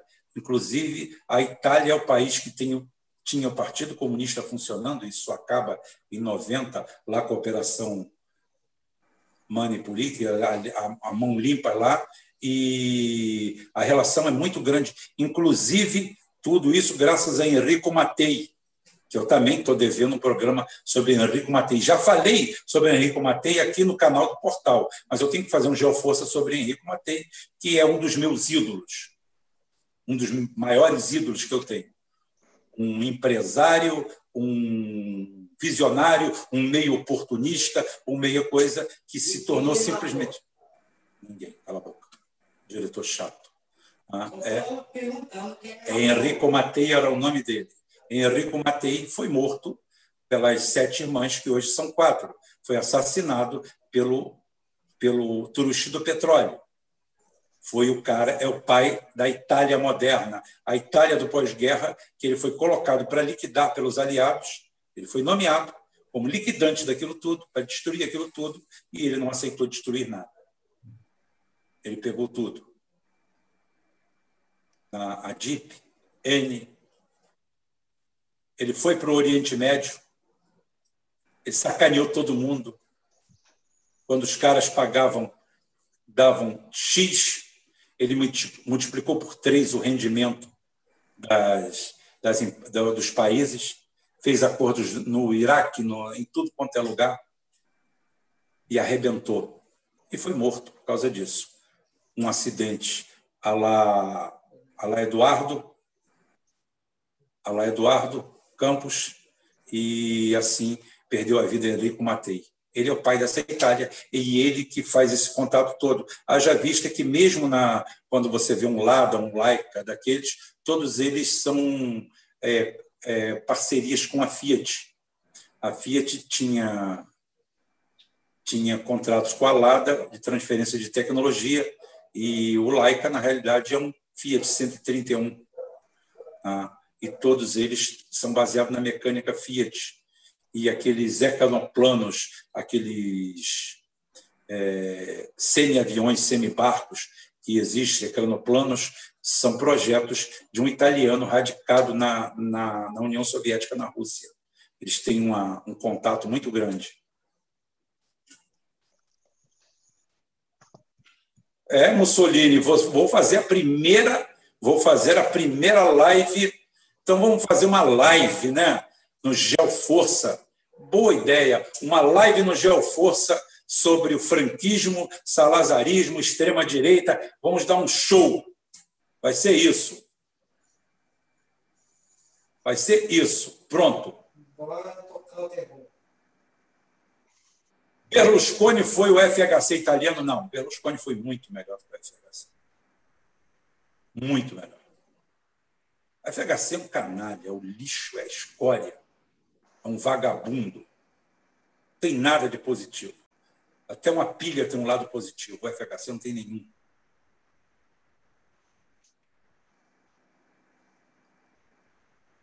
Hum, o André Nunes está perguntando o que é mais nocivo, o liberalismo econômico ou o liberalismo social? Olha, com certeza é o liberalismo econômico aplicado na fase que a gente chama de neoliberalismo. Como eu falei, eu não posso brigar com o liberalismo. Deixa eu dar um ponto central aqui. Deixa eu contar piada, né? É ruim contar piada. A piada é bom quando a pessoa pega ela. Mas já que não pegou, deixa eu dizer para vocês. Não tem como eu pegar um cidadão de bem dentro desse mercado neoliberal e mandar ele virar comunista ortodoxo. Isso vai ser uma utopia, eu vou viver de utopia, eu vou ficar dizendo como meu pai falava, dê patadas no trem para ver se ele anda para frente. Ou seja, chute o trem para ver se você chutando o trem você vai fazer ele andar. Não, você vai quebrar o pé. Então é isso. Então eu tenho que ter um elo de aproximação. Eu tenho que ter alguma coisa. Então quando eu faço isso, eu venho e vejo aquele liberalismo. O liberalismo é o que eu falei assim. Na realidade, na realidade, o liberalismo está mais ou menos como o marxismo. São doutrinas com leituras desonestas e erradas. O liberalismo em si, ele não prega nada de ruim. Se você for lá no século XVII, chegar lá e ver o que, que John Locke criou, aquele liberalismo ideológico, você vai ver que ele se coloca contra o Estado. Mas que Estado? Um Estado realizador, dono da Embratel, da Embraer, da Petrobras? Não. Ele se coloca contra um Estado parasita, que não trabalha, mais parecendo investidor da Bovespa do que outra coisa. Ele se coloca contra um modelo, porque o que, que eu falo? O cara pega um conceito de hoje, transfere ele 300 anos atrás, e daqui a pouquinho eu estou vendo ignorante, boçal, filho da puta, lacrando Sócrates. Hoje eu recebi lá, eu vi, os caras querendo fechar uma escola chamada Abraham Lincoln. O cara que morreu por causa da guerra civil, que ele não queria, americana, que acabou sendo a guerra que promoveu a liberação dos escravos. Então, o cara quer pegar um fato de hoje, desonestamente, um milhões da vida, vá para lá e transfere aquilo. Não. Nós temos que respeitar a época. O Adam Smith não escreveu nenhum libelo entreguista como o energúmeno, comedor de lavagem do Rodrigo Bostantino tenta falar. Ele não falou nada daquilo. Ele não pregou porra nenhuma daquela. Ele era defensor de um Estado forte também. Eu já cheguei a criticar o Adam Smith demais, sem me aprofundar. Depois eu saí de toda essa intoxicação ideológica e fui lá estudar. Ele não queria falar nada daquilo. Aí, quando eu me remeto ao liberalismo ideológico, eu vejo que o cara aplica isso nos anos 1600, aonde os caras eram oprimidos, viviam de favor na terra dos outros, a troco do que ele podia produzir e comer. Uma vida miserável. Água e batata e algum roedor que ele comesse, um rato. O cara aplica o liberalismo ideológico nessa época. Então ele está coberto de razão. Tanto é que é considerado tá, ideais iluministas. Humanismo na veia, que vai e remete a gente à Revolução Francesa. Liberdade, igualdade, fraternidade, tudo isso vindo exatamente do ideário liberal. Essa releitura que eu tenho que fazer. Agora eu vejo gente que foi para a faculdade, que estudou, que, que eu chego à conclusão que as pessoas vão para esses lugares para simplesmente saírem de lá tolhida de qualquer capacidade de raciocínio lógico. Aí depois vem um cara desonesto, uns economistas de merda, ligados a, ao grupo de Chicago, de Boston, de Bosta ou de qualquer um, vão Mises e outras merdas, tá? esse amontoado de bosta, e pega esse liberalismo econômico e tenta reescrevê-lo. Quando Adam Smith não escreveu nada daquilo, não é aquilo que ele pregava. Como eu falei, o Estado que o John Locke combatia era um Estado ligado entre a nobreza e a igreja que vivia sem trabalhar, sem nada produzir e nada dar de volta para o povo. Quando você chegava numa propriedade que o dono era liberal, o sucerano, ali as pessoas eram mais gordas, mais bonitas, mais rosadas, vivia-se melhor. Aí você saía daquele feudo dele, ia para outro que não era liberal, o cara estava morrendo de fome, fudido. Aí você via aquele libelo ali, você fala assim: isso aqui dá certo. Há mais preocupação com o ser humano. Agora, nós temos um quadro evolutivo. O problema todo é que o acadêmico não aceita evolução, não aceita mudança. Ele quer continuar pregando e, pior, desonestamente, mudando a história. Ministério da pós-verdade, Ministério da verdade. Porra! Então é o seguinte, como eu falo, vamos alinhar. Vem para o cara, Aí eu tenho grandes exemplos. Acabei de falar Henrico Matei, ele era um liberal, nacionalista, apaixonado pela Itália. Encarou todo mundo na porrada e foi morto por causa disso. Tiveram que levar até 92 para destruir a Itália que ele criou. E destruíram. Hoje a Fiat não é italiana, hoje a Novo Pignone não é italiana, hoje nada é italiano, está tudo em Londres. A Itália hoje é títere. Virou passageiro do próprio trem. Destruíram a Itália economicamente. A Itália não é sombra do que era na década de 80 e 90. O cara transformou uma fábrica de panelas vagabundas, de porcaria, de fazer arado, numa fábrica de alta tecnologia, fabricante das melhores turbinas industriais do mundo, que é a Novo Pignone, que foi doada para GE, hoje pertence à General Electric. Isso foi criado por um liberal. Barão de Mauá era liberal.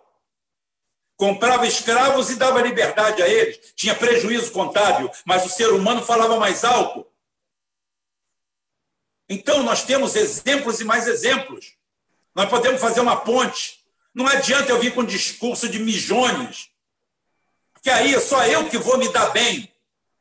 Eu vou ter 300 mil inscritos, vou ganhar 30 mil por mês aqui e vou ficar batendo palma para vocês. Mas eu sou burro.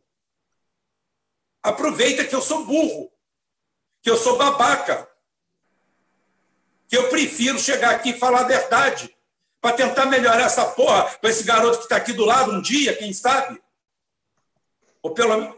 Ah, cara, canalha. Tá? Então é o seguinte: eu quero fazer isso. É esse o meu tempo, a minha dedicação. Eu sou estrategista o suficiente para fazer um canal canalha aqui, da esquerda ou da direita, para ganhar dinheiro. Mas não é isso que eu quero. Eu já tenho uma boa base. É só para fazer um processo de encanalhamento, para um lado ou para o outro.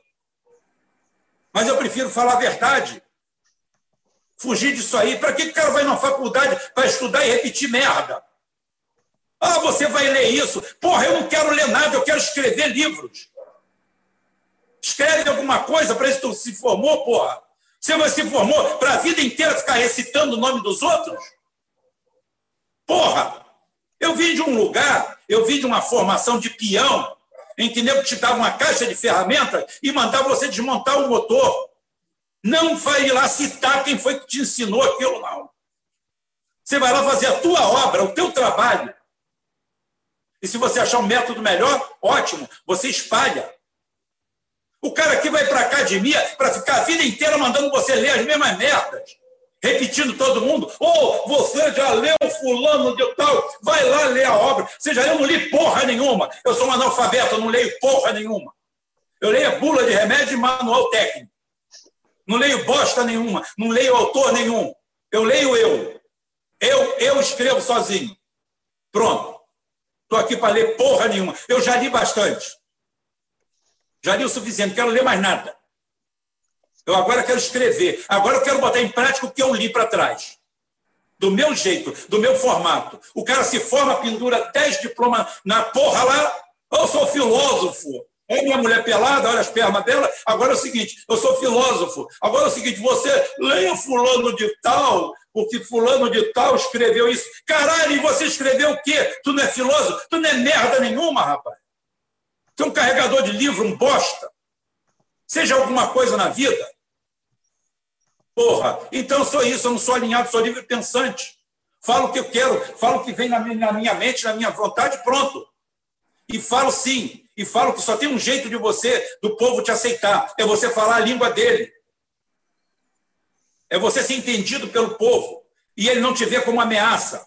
Ninguém pode te ver como ameaça. A partir do momento que as pessoas te verem como ameaça, você não vai conseguir fazer a cabeça de ninguém. Então é importante eu chegar para o cara e falar assim: você pode ser liberal, sim. Agora, liberal não é isso que você está falando aí, não. Como esquerda também não é isso. Esquerda é o quê? É, é mijonear? Dar uma de mijones da Januel? E essas merdas? Não, isso não é ser esquerda. Sem identitarismo vagabundo, barato, ninguém está se preocupando com a fome do povo brasileiro, ninguém está se preocupando que dezembro chegou e até agora não tem confirmado a ajuda para o mês seguinte num país que está com mais de 20 milhões de desempregados e o cara continua arrotando a pança dele, que está com o cu cheio. Tá?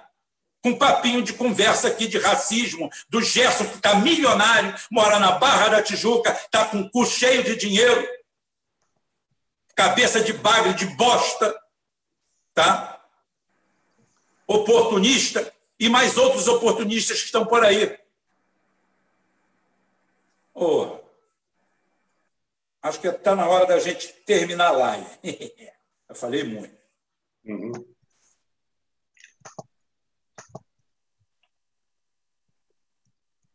Rubem, a loucura do Mijones é porque eu estava olhando as redes sociais dele, tem maluco que fica batendo palma para ele. Essa Mas é, é claro, coisa. merda, ma, merda atrai mosca. Merda atrai mosca.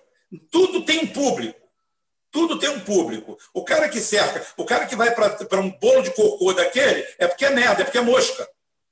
Mosca vai para merda. E, e, é de um tamanho de um DCE mesmo, porque sempre são as mesmas pessoas e ficam lá bajulando, puxando saco. Ai, ai. Eu nem, nem comento nada, não, só fico olhando assim para ver como é que é o tamanho da, da, da crise existencial das pessoas, né? Para acreditar naquilo dali. É falta de liderança mesmo. Tá se agarrando num maluco aí, fingindo ser revolucionário negro, né? Black Panther. Ah, é. Black Panther de teclado. Eu quero ver ele ir para a rua enfrentar alguém.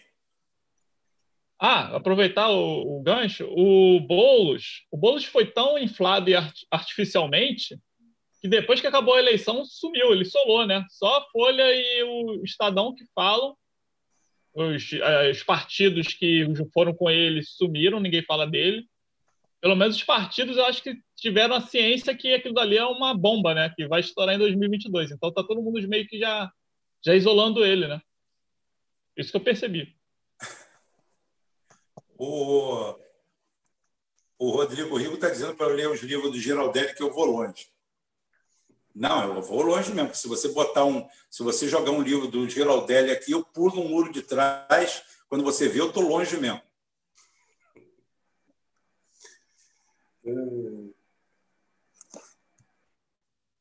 Ai, meu Deus do céu.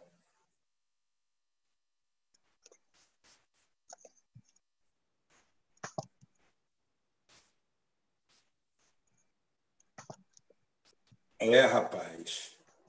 Deixa eu ver.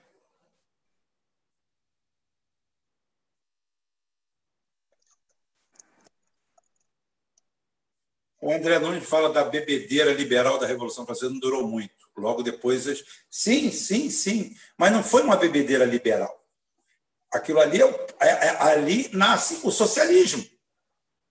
O socialismo nasce naquela balbúrdia aquele circo doido que está ali, não é pelo liberalismo, é pelo nível de loucura que foi feito aquilo ali.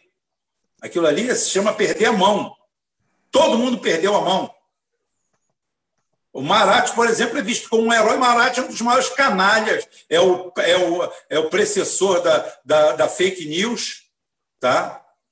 O Marat é, inventa tudo quanto é tipo de notícias, ele inventou a notícia falsa, ele é ele, na realidade, ele é o patrono dessa turma da fake news, do clickbait. Isso daí é o Marat. Tá? E ele é morto, já devia ter sido morto antes.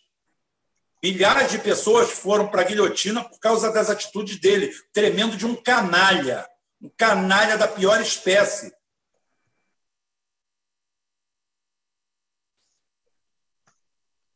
Eu acho interessante desses movimentos revolucionários, né?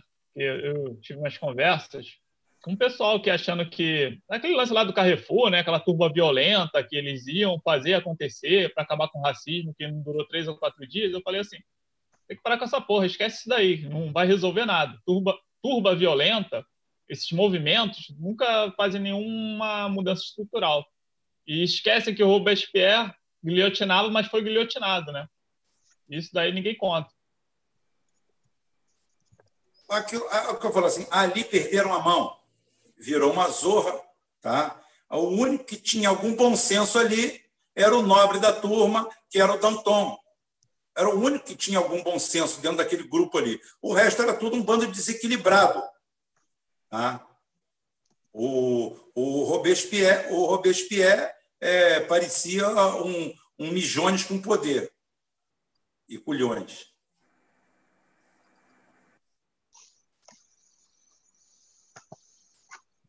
Deixa eu ver aqui.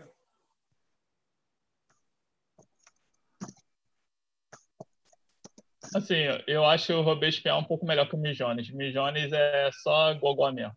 O Robespierre... É, aquilo, é, aquilo não é de nada. Aquilo não é de nada. Estou brincando.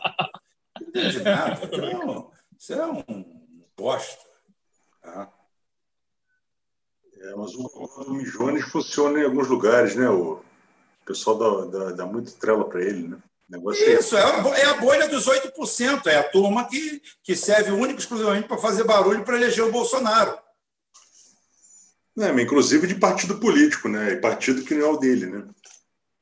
É. Se é que vocês entendem. Esse pessoal, na verdade, vai vir, eh, vão virar tudo cabo eleitoral ou do Bolsonaro, ou do Dória, ou do Huck. É o triste fim da civilização no Brasil. É brabo.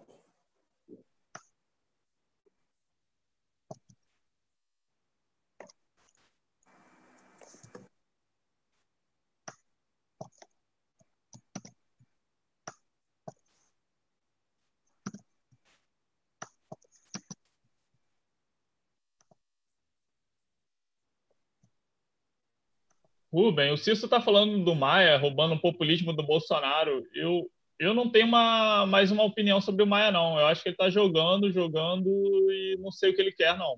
Não sei se ele vai conseguir. Dizem que o Baleia Rossi vai ser o candidato deles, né? Só que eu acho que não tem coro, não, porque quem vai com eles é um pouco do centro, e esses partidos de esquerda aí que dizem que vai votar e não vota, vota em outro candidato. Não sei se você tem alguma ideia do que possa acontecer. O, o, o Maia, o Maia é, primeiro que o Maia é o seguinte, né? Ele é filho do César Maia, brincava na casa do Brizó, né? e ainda tem o sogro dele, que é um dos maiores bandidos da história do Brasil, que é o Moreira Franco. Então, há de convir que, porra, o que não falta é material para esse rapaz é, conhecer bem os meandros do poder. Ele é um cara que não deve ser desprezado de jeito nenhum. Tá? Ele sabe o que está fazendo muito bem. Nós é que não sabemos o que ele está fazendo.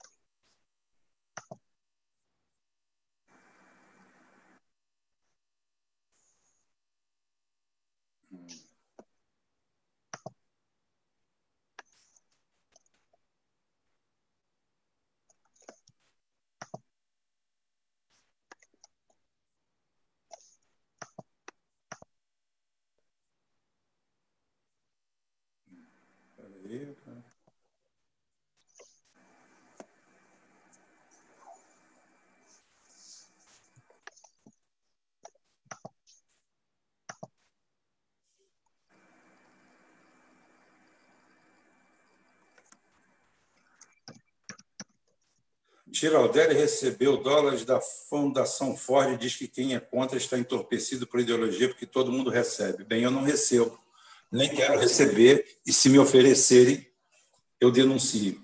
Eu não estou aqui para isso. Muito obrigado. É. Eles vão ter que me dar a Ford inteira.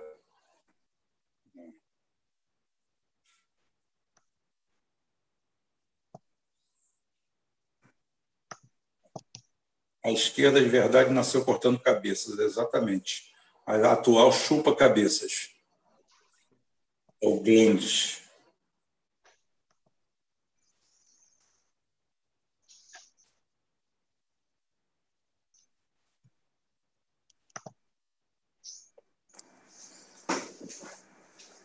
Vamos ver aqui.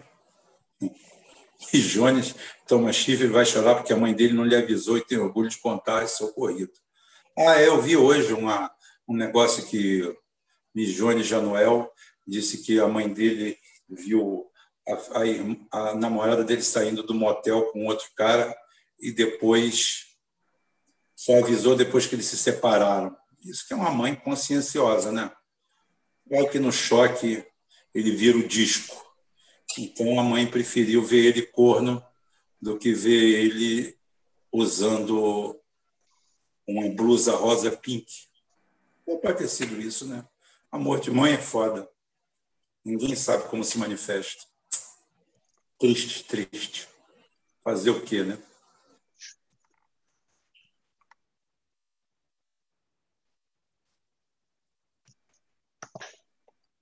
Brasil necessita mais um Mussolini e um Stalin, Rubão. Na realidade, precisava dos dois, né? Tem problema não. Um pega de um lado, outro pega de outro. O Brasil está precisando, o Brasil precisa de um pulso forte. Não tem como. Do jeito que está, não dá. Só um governo forte. Agora, governo forte, tendo todas as medidas caçadas pelo judiciário da esquina, não vai a lugar nenhum. Do jeito que está, a gente não vai a lugar nenhum. Trotsky foi traíra, Rubem? Claro que foi. Não precisa nem falar. Tanto é que trotskista, para mim. Bom, trotskista é sinônimo de frouxo, né? Também. Frouxo. Sou mais Ramon Mercader, o homem do picador de gelo, e era espanhol. Grande Ramon Mercader.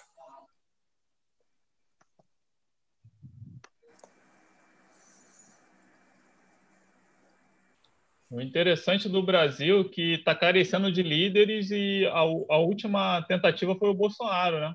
Tipo, e o povo em 2020 resolveu até largar da política. Aqueles bolsonaristas que estavam apostaram suas últimas fichas no Bolsonaro pararam. Tem uns que continuam, mas a maioria largou foda-se mesmo. O grande número de abstenções mostra isso. Agora tá todo mundo assim, ah, nenhum presta, ninguém presta, política é tudo bandido. Esse é o resultado das eleições que passaram, né? É porque o, o, o, grosso, o grosso do movimento ideológico bolsonarista é feito por pessoas sem nenhum tipo de aprofundamento político. São pessoas analfabetas políticas. Muitas pessoas de índole reprovável, mas que, ao mesmo tempo, posavam de grandes brasileiros. Haja vista que muitos deles acabaram saindo em manchete, presos logo depois, envolvidos em falcatrua, e todos eles com um discurso moralista, chamado moralismo de goela. Né? Mas é um público totalmente, é um público assim totalmente despolitizado.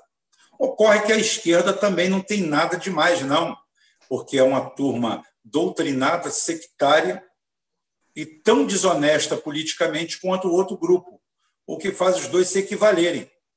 Ou seja, tudo uma porcaria só. E isso daí leva ao quadro que nós temos hoje. Esse quadro assustador que nós temos hoje aí é fruto desse processo de despolitização, que tem nome e sobrenome, se chama Dilma Rousseff. Tá? A Dilma Rousseff é, é a mãe desse processo de despolitização, de desmobilização do Brasil inteiro. Isso a gente tem a partir de 2012, quando ela começa a botar o bloco na rua, começa a fazer o trabalho dela, e a gente tem aí os resultados funestos e trágicos de toda a sua política, começando pelas ações contra o, o julgamento do mensalão, onde ela nunca moveu um dedo, e ainda bota Rosa Weber para acabar de destruir uma parte do PT. Né? A parte é, ideológica do PT, ela que era oriunda do PDT, veio para o partido e faz esse processo de sabotagem. Sabotagem que não tem nada de ingênuo, haja vista que a gravação do Lula é ambiental e qualquer presidente da República, àquela altura do campeonato, teria que fechar a Globo e prender o Sérgio Moro, baseado na Lei de Segurança Nacional 7170. E ela não faz nada disso. E a Rosa Weber, como nomeou, a Rosa Weber era amiga íntima dela, é amiga íntima dela, é uma nomeação totalmente pessoal. As duas jogavam baralhos, baralho a noite inteira, tá? E ela traz o Sérgio Moro para Brasília como seu assessor, consultor, e ele atua na no julgamento do mensalão. E a gente pergunta o que, que credenciou esse cidadão inútil, esse rábula iletrado, juiz togado, empurrado pela janela num processo do governo do PSDB, para tanto destaque, a ponto de lhe darem o banestado e depois darem a ele essa condição de trabalhar no STF, fazendo pareceres aonde a gente descobre hoje que o cara é um rábula iletrado da pior espécie possível, tendo problemas até de gramática e ortografia, um verdadeiro bucéfalo.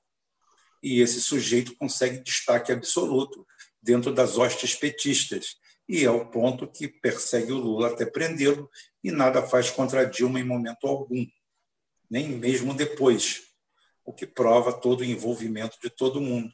E a Dilma continua dando as cartas no PT, mandando num parte do PT, e o, o, o Lula, não sei se por medo, cagaço ou o que for, está como uma galinha coada e nada faz em relação a isso.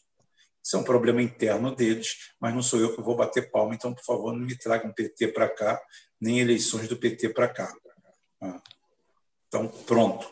E eu vou fazer a rodada final aqui para a gente ter o fechamento, duas horas de live, mais um pouco, e a gente fechar essa live de hoje. E amanhã provavelmente teremos outra live porque quarta-feira e quinta não teremos programação nenhuma. Talvez na quarta a gente coloque um videozinho, um Feliz Natal de Ingombel, de Ingombel, e, mas amanhã a gente faz uma live aqui. Não sei se vai vir algum convidado, não sei, mas podemos abordar algum assunto. Ou aqui, ou quem sabe, talvez até na até na no Geoforça, né, Karim? Vamos lá? Fazendo Geoforça, uma live sobre, sobre a Espanha, né? Vai ser bom.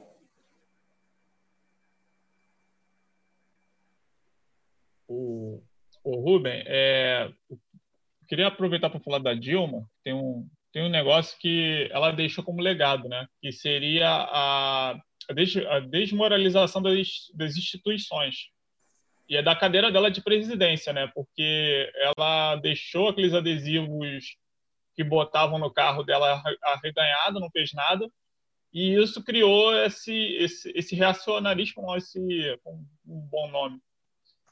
Esse anti. É, é, anti. Anti. É, é, é, não, anti não. Um nome melhor. Essa onda antipolítica, assim, de, de querer. Sim, a ojeriza, a ojeriza ao político, tá? É, ela nasce, nasce um pouco com a Dilma, aonde ela aceita passivamente a execração pública das instituições, não dela em si, porque ela poderia ser chamada e xingada de qualquer jeito, mas ela estava presidente da República, então ela deveria ter salvaguardas para proteger. Por exemplo, aquele delegado que dá um monte de tiro na foto dela, eu coloco ele na rua sem prejuízo dos processos legais. Eu boto ele para fora boto ele a pão e água. E ela nada faz, mostrando que ela era uma agente muito bem treinada de tudo que estava fazendo. A Dilma é tudo que a gente pensa e um pouco pior. E, e o Bolsonaro não, tipo, deixa também rolar. Eu acho que ele deveria chegar em cima da esquerda, como começa a aloprar demais, entendeu? Eu acho que Mas ele também está deixando. Muito o Bolsonaro se beneficia disso. O povo é. não suporta essa esquerda e ele colhe pensando por esse então, lado. Então quer né? dizer que o presidente da Rússia permite que os Estados Unidos façam o que quiser com o Brasil, Diogo Castilho. Olha só, a Rússia, o Putin, ele tem um país para tomar conta. Se o Brasil não consegue tomar conta de si, todos os caminhos para se aliar ao, ao, ao Putin, a Dilma teve. E a primeira coisa que ela fez, ela deu uma banana para eles, ao invés de comprar os Sukhoi ou os MiG, foi lá comprar os Saab. Então, o, o cara lá, ele não é protetor de ninguém, não. Ninguém está pagando proteção a ele, não. O Brasil quer se fuder? Foda-se.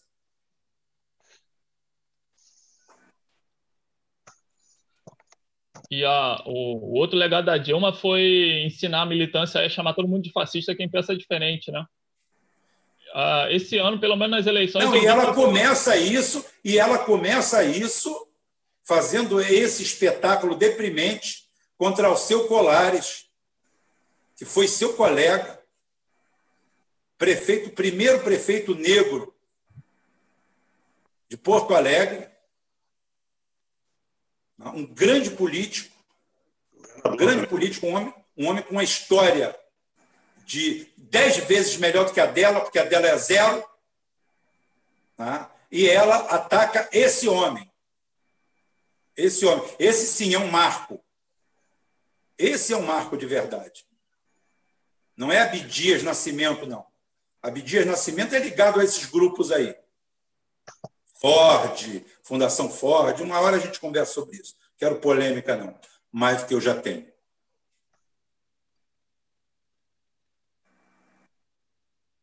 Exatamente, Luiz Antônio. Além do Putin avisar do negócio, ele avisou.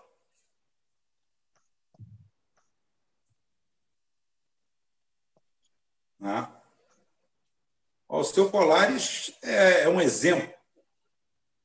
Talvez o último grande governo que houve no Rio Grande do Sul e atacado pela Dilma de forma covarde, canalha. Né? E a Dilma sai do, do, do lado do Brizola, do ombro do Brizola, quando o Brizola começa a feder a carniça política e vai para o lado do Lula. E o resto tem três vídeos aí falando sobre ela, sobre essa gracinha, sobre essa menina. O interessante é que o Brasil meio que isolou ela, né? Não ganhou é, lá como senadora. Rubão, não fala isso. A Dilma sobreviveu à tortura e à repressão do regime militar. blá, blá, blá, blá. Mas assim, ela não ganhou como senadora e sumiu da política, não tentou nem para prefeita é, nem para é, vereadora. Ela, ela, conseguiu, ela conseguiu ser afastada por crime e ser inocentada pelo crime que ela cometeu. Fantástico. Ah, uma jabuticaba jurídica, linda. E depois não ser eleita nem para ser síndica de prédio. Graças a Deus, né? Agora ninguém sabe onde é que ela está. Dilma sobreviveu à tortura, Dilma sobreviveu à tortura. Ah, ah, Dilma, Dilma, Dilma, Dilma. Esse Daniel Miguel está com a cara de carinho. Isso é tão canalha, esse sujeito. Daniel Miguel é nosso amigo lá. Ah, é. Não, porque, mas ele, ele bota o nome dos outros, ele sacaneia todo mundo. O cara é, o cara é uma figura, né? Para ter sido ele, pouco custo. Ele hackeia todo mundo. Vem com papel para defender a Dilma aqui. Ah, bem, é ele mesmo, é o Daniel Miguel. Não é, não é o Carim, não. Eu pensei que já era o Carim. Gente, vamos para a rodada final. Vocês querem o quê? Vamos lá. Mas você é suspeito, cara. Olha o miau aí. Não, ele disse que não é ele, não. Mas a gente não confia. A gente não confia em você. Não adianta, a fama chega antes da gente. Ai, meu Deus do céu. Carim, vamos fazer, vamos fazer o, o vídeo, o vídeo. Aí é que vão chamar a gente de fascista mesmo. Puta merda. Vou comprar até uma peruca. Botar uma peruca para não parecer com, com Mussolini.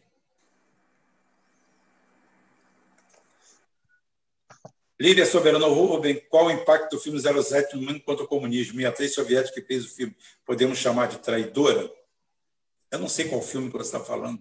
Tem tantos filmes do 007 eu não sei se foi o último, eu não vi, o penúltimo também não vi. Eu só via filme com Sean Connery. Depois Roger Moore, aí depois eu parei de ver esses últimos aí. Mas sempre foi um libelo. Sempre eu prefiro o Agente 86 e a Caos. Eu achava mais interessante. 99 e o Agente 86.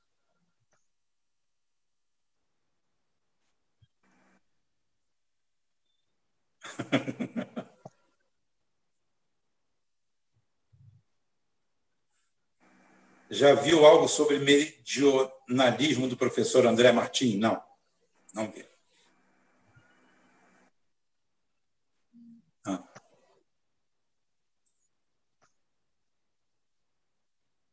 Deixa me ver se tem mais alguma coisa aqui. para a gente fazer o encerramento. Estamos às 0h15. Vamos sair às 0h20 certinho, tá? tá? Às 0h20 vamos sair. Tem cinco minutos. Aí, quem quiser fazer alguma pergunta, faça agora ou cale-se até amanhã.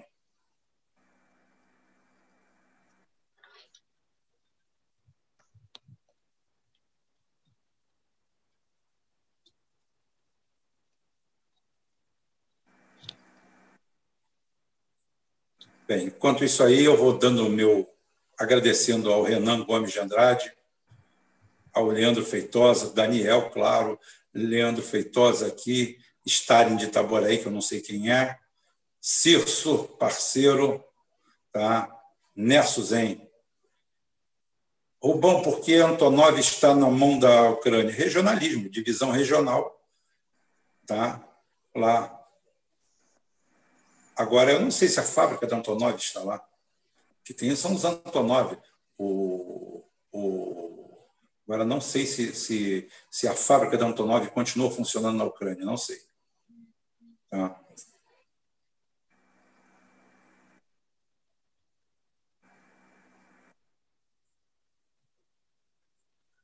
Deixa-me ver aqui.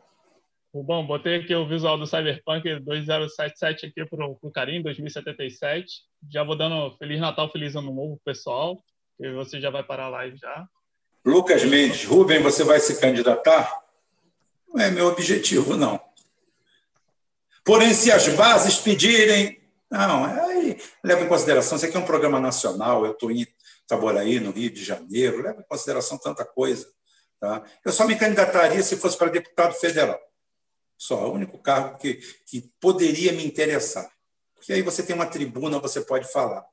Se o deputado estadual não me interessa, vereador não me interessa, prefeito não me interessa, é por ação à toa. Tá? A única coisa que me interessaria, que poderia me chamar a atenção, era um cargo de deputado federal, exatamente pela capacidade de falar. E aí sim, aí eu ia causar mesmo. Fudeu. Tu podia ser assessor, né? O consultor. Ah, é, mas aí, eu, mas, mas aí sabe o que, que acontece? Você chega lá, tem 20 consultores. Aí, quando você é chamado, o pessoal simplesmente te sabota. Né? Porque, é, na realidade, na realidade, o bom, o bom assessor é aquele que é puxa-saco, que fala a vontade do candidato tá? e que agrada a todo mundo. É esse que é o verdadeiro. Vamos ver. Paulo Fezes vão passar o carro mesmo na Petrobras e na Eletrobras. A vontade deles é grande, Daniel. A vontade deles é grande. Ainda não conseguiram até agora, porque, pelo que meus passarinhos me contaram, abelhas, passarinho e, outros, e outras pragas da natureza, pombo, que pombo é um rato com asa, então, é o seguinte: é que existem militares chiando e alguma parte do Congresso segurando a onda. Até porque, se vender tudo, congressista não tem onde indicar ninguém, né? O Rubem, botei na Puro Sangue um artigo do Castelo Branco dizendo que é para vender tudo, as reservas do pré-sal. Ele, pelo menos, está alegando isso, né? Mas eles Oi? estão agora. O Castelo Branco, presidente, o ah. entreguista morto. Dizendo, tá é, entregando aqui, cadê? Vou até botar aqui na, na frente. É, defende as reservas brasileiras nas mãos de grupos internacionais. É um filho Ele... da puta esse. Esse é. é um filho da puta da pior. Está castelo de merda, ladrão, vagabundo. Essa turma está aí desde a época da Dilma. A Dilma que nomeou esse lixo a primeira vez. Essas merdas vêm de longe. Sem chutes. Rubem, qual a sua opinião sobre o Nando Moura? Ele disse. Espera aí. Ele disse que a Rússia nunca deixou de ser comunista. Olha só, um cavalo cagando e o Nando Moura falando, eu aproveito a bosta do cavalo para alguma coisa. Nando Moura é um analfabeto político, um imbecil, um retardado. Ele não sabe nem o que fala, ele não sabe nem o que é comunismo, ele não sabe nem onde fica a Rússia, ele não sabe nada. Então é a mesma coisa que querer que eu discuta com a porta o que o Nando Moura fala né, pouco importa.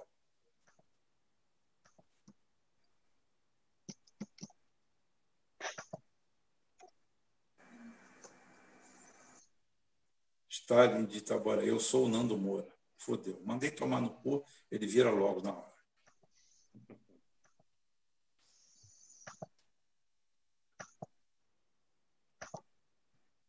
É, Tiago Araújo, é exatamente. Depois de, de, de 16 dias foi trabalhar para os militares. Acho que foi depois de 16 horas. Só erramos o tempo. Gente, eu vou parar por aqui. Marquei, passou 21. Tá? Vou responder a próxima pergunta que entrar. A próxima. A próxima. Tá? Próxima que entrar, eu faço, eu respondo. Próximo minuto aqui, entrou, eu respondo. Jaqueline Jack.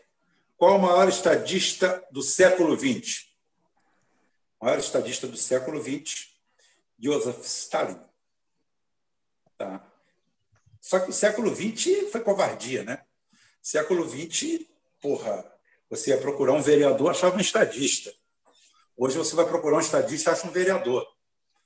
Então, o século XX foi coalhado, né? Eu tenho, para ninguém pensar que é sectarismo de esquerda, eu tenho duas figuras assim preeminentes, proeminentes. Uma, o Stalin, e outra, o Roosevelt. Ou seja, um da União Soviética e outro dos Estados Unidos. São, assim, para mim, os dois maiores estadistas do século XX, que tinham um em cada esquina. A Segunda Guerra Mundial mesmo é assim. Dava para fazer uma divisão de estadistas. Você vê as pessoas, as pessoas envolvidas em tudo aquilo ali, e você vê a proliferação. E isso é combatido. E quando termina o franquismo na Espanha, tem também o fim desse personalismo, que nos Estados Unidos é morto com a figura do Kennedy. Kennedy é o último grande estadista americano, é o último grande líder americano, é o grande ícone americano o homem que podia errar. Ele é o último grande herói americano. De lá para cá, mataram ele, e de lá para cá, tivemos ocupantes da cadeira de presidente nos Estados Unidos. O superpresidente americano morre na figura do Kennedy. E se você tem dúvida, procure o grande presidente americano de lá para cá. Nós tivemos ocupantes da cadeira. Assim, Rubem, o Trump ele tentou resgatar um nacionalismo, mas foi muito assodado. O, pro, o problema do Trump foi excesso de oposição e o fato dele ser estriônico demais. Faltou um pouco negócio, mas ele tenta fazer essa curva. E ainda não acabou. Ainda não acabou, porque a oposição dele vai ser ferrenha e ele não vai dar boa vida para esse governo que aí está. Ele vai se divertir de fuder a vida de todo mundo. Tá? Não tem ator. Ele tem um grande trunfo de ter saído vivo. Exatamente.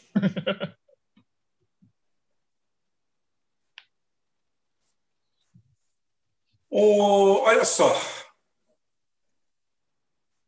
O, a preparação da superpotência japonesa é porque os Estados Unidos precisavam de um enclave naquela região, com o mesmo sucesso da Coreia do Sul. Eles precisavam de um enclave ali. Então, há um investimento muito pesado. Não é só, não é só a era Meiji, não. É todo um processo de financiamento infinito, sem exploração, é, aonde os Estados Unidos para bloquear o avanço e a perda do Oriente inteiro, investem pesado primeiro no Japão e depois na Coreia do Sul, porque só o Japão era pouco. Tentam investir um pouco em Taiwan, mas fica meio no chove no, mar, no molha. Tá? Fica meio no chove no molha para não bater muito de frente com a, com a China nacionalista.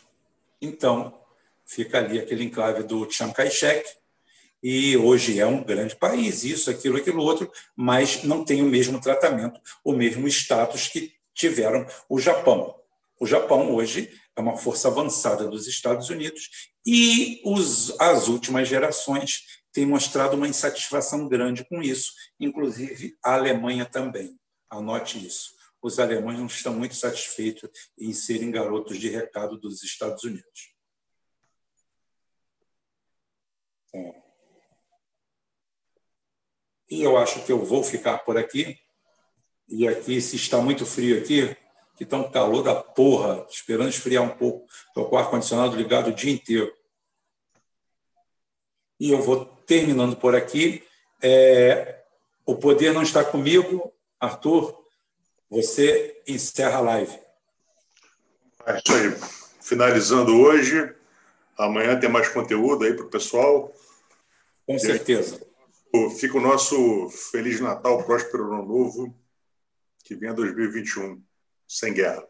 É, aqui mandaram convidar o Papai Noel para o dia 25. Talvez eu, se o Papai Noel tiver com a agenda vazia, eu convido ele. É, de repente, quem sabe? Quem sabe? Quem sabe? Valeu, pessoal. Um abraço. Vamos lá.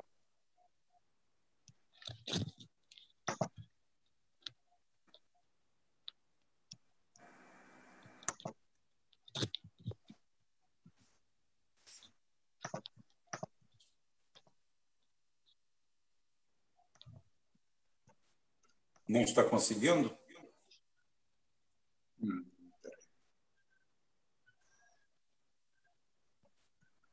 Tem que ir no ao vivo, dar um clique em cima. Ao vivo.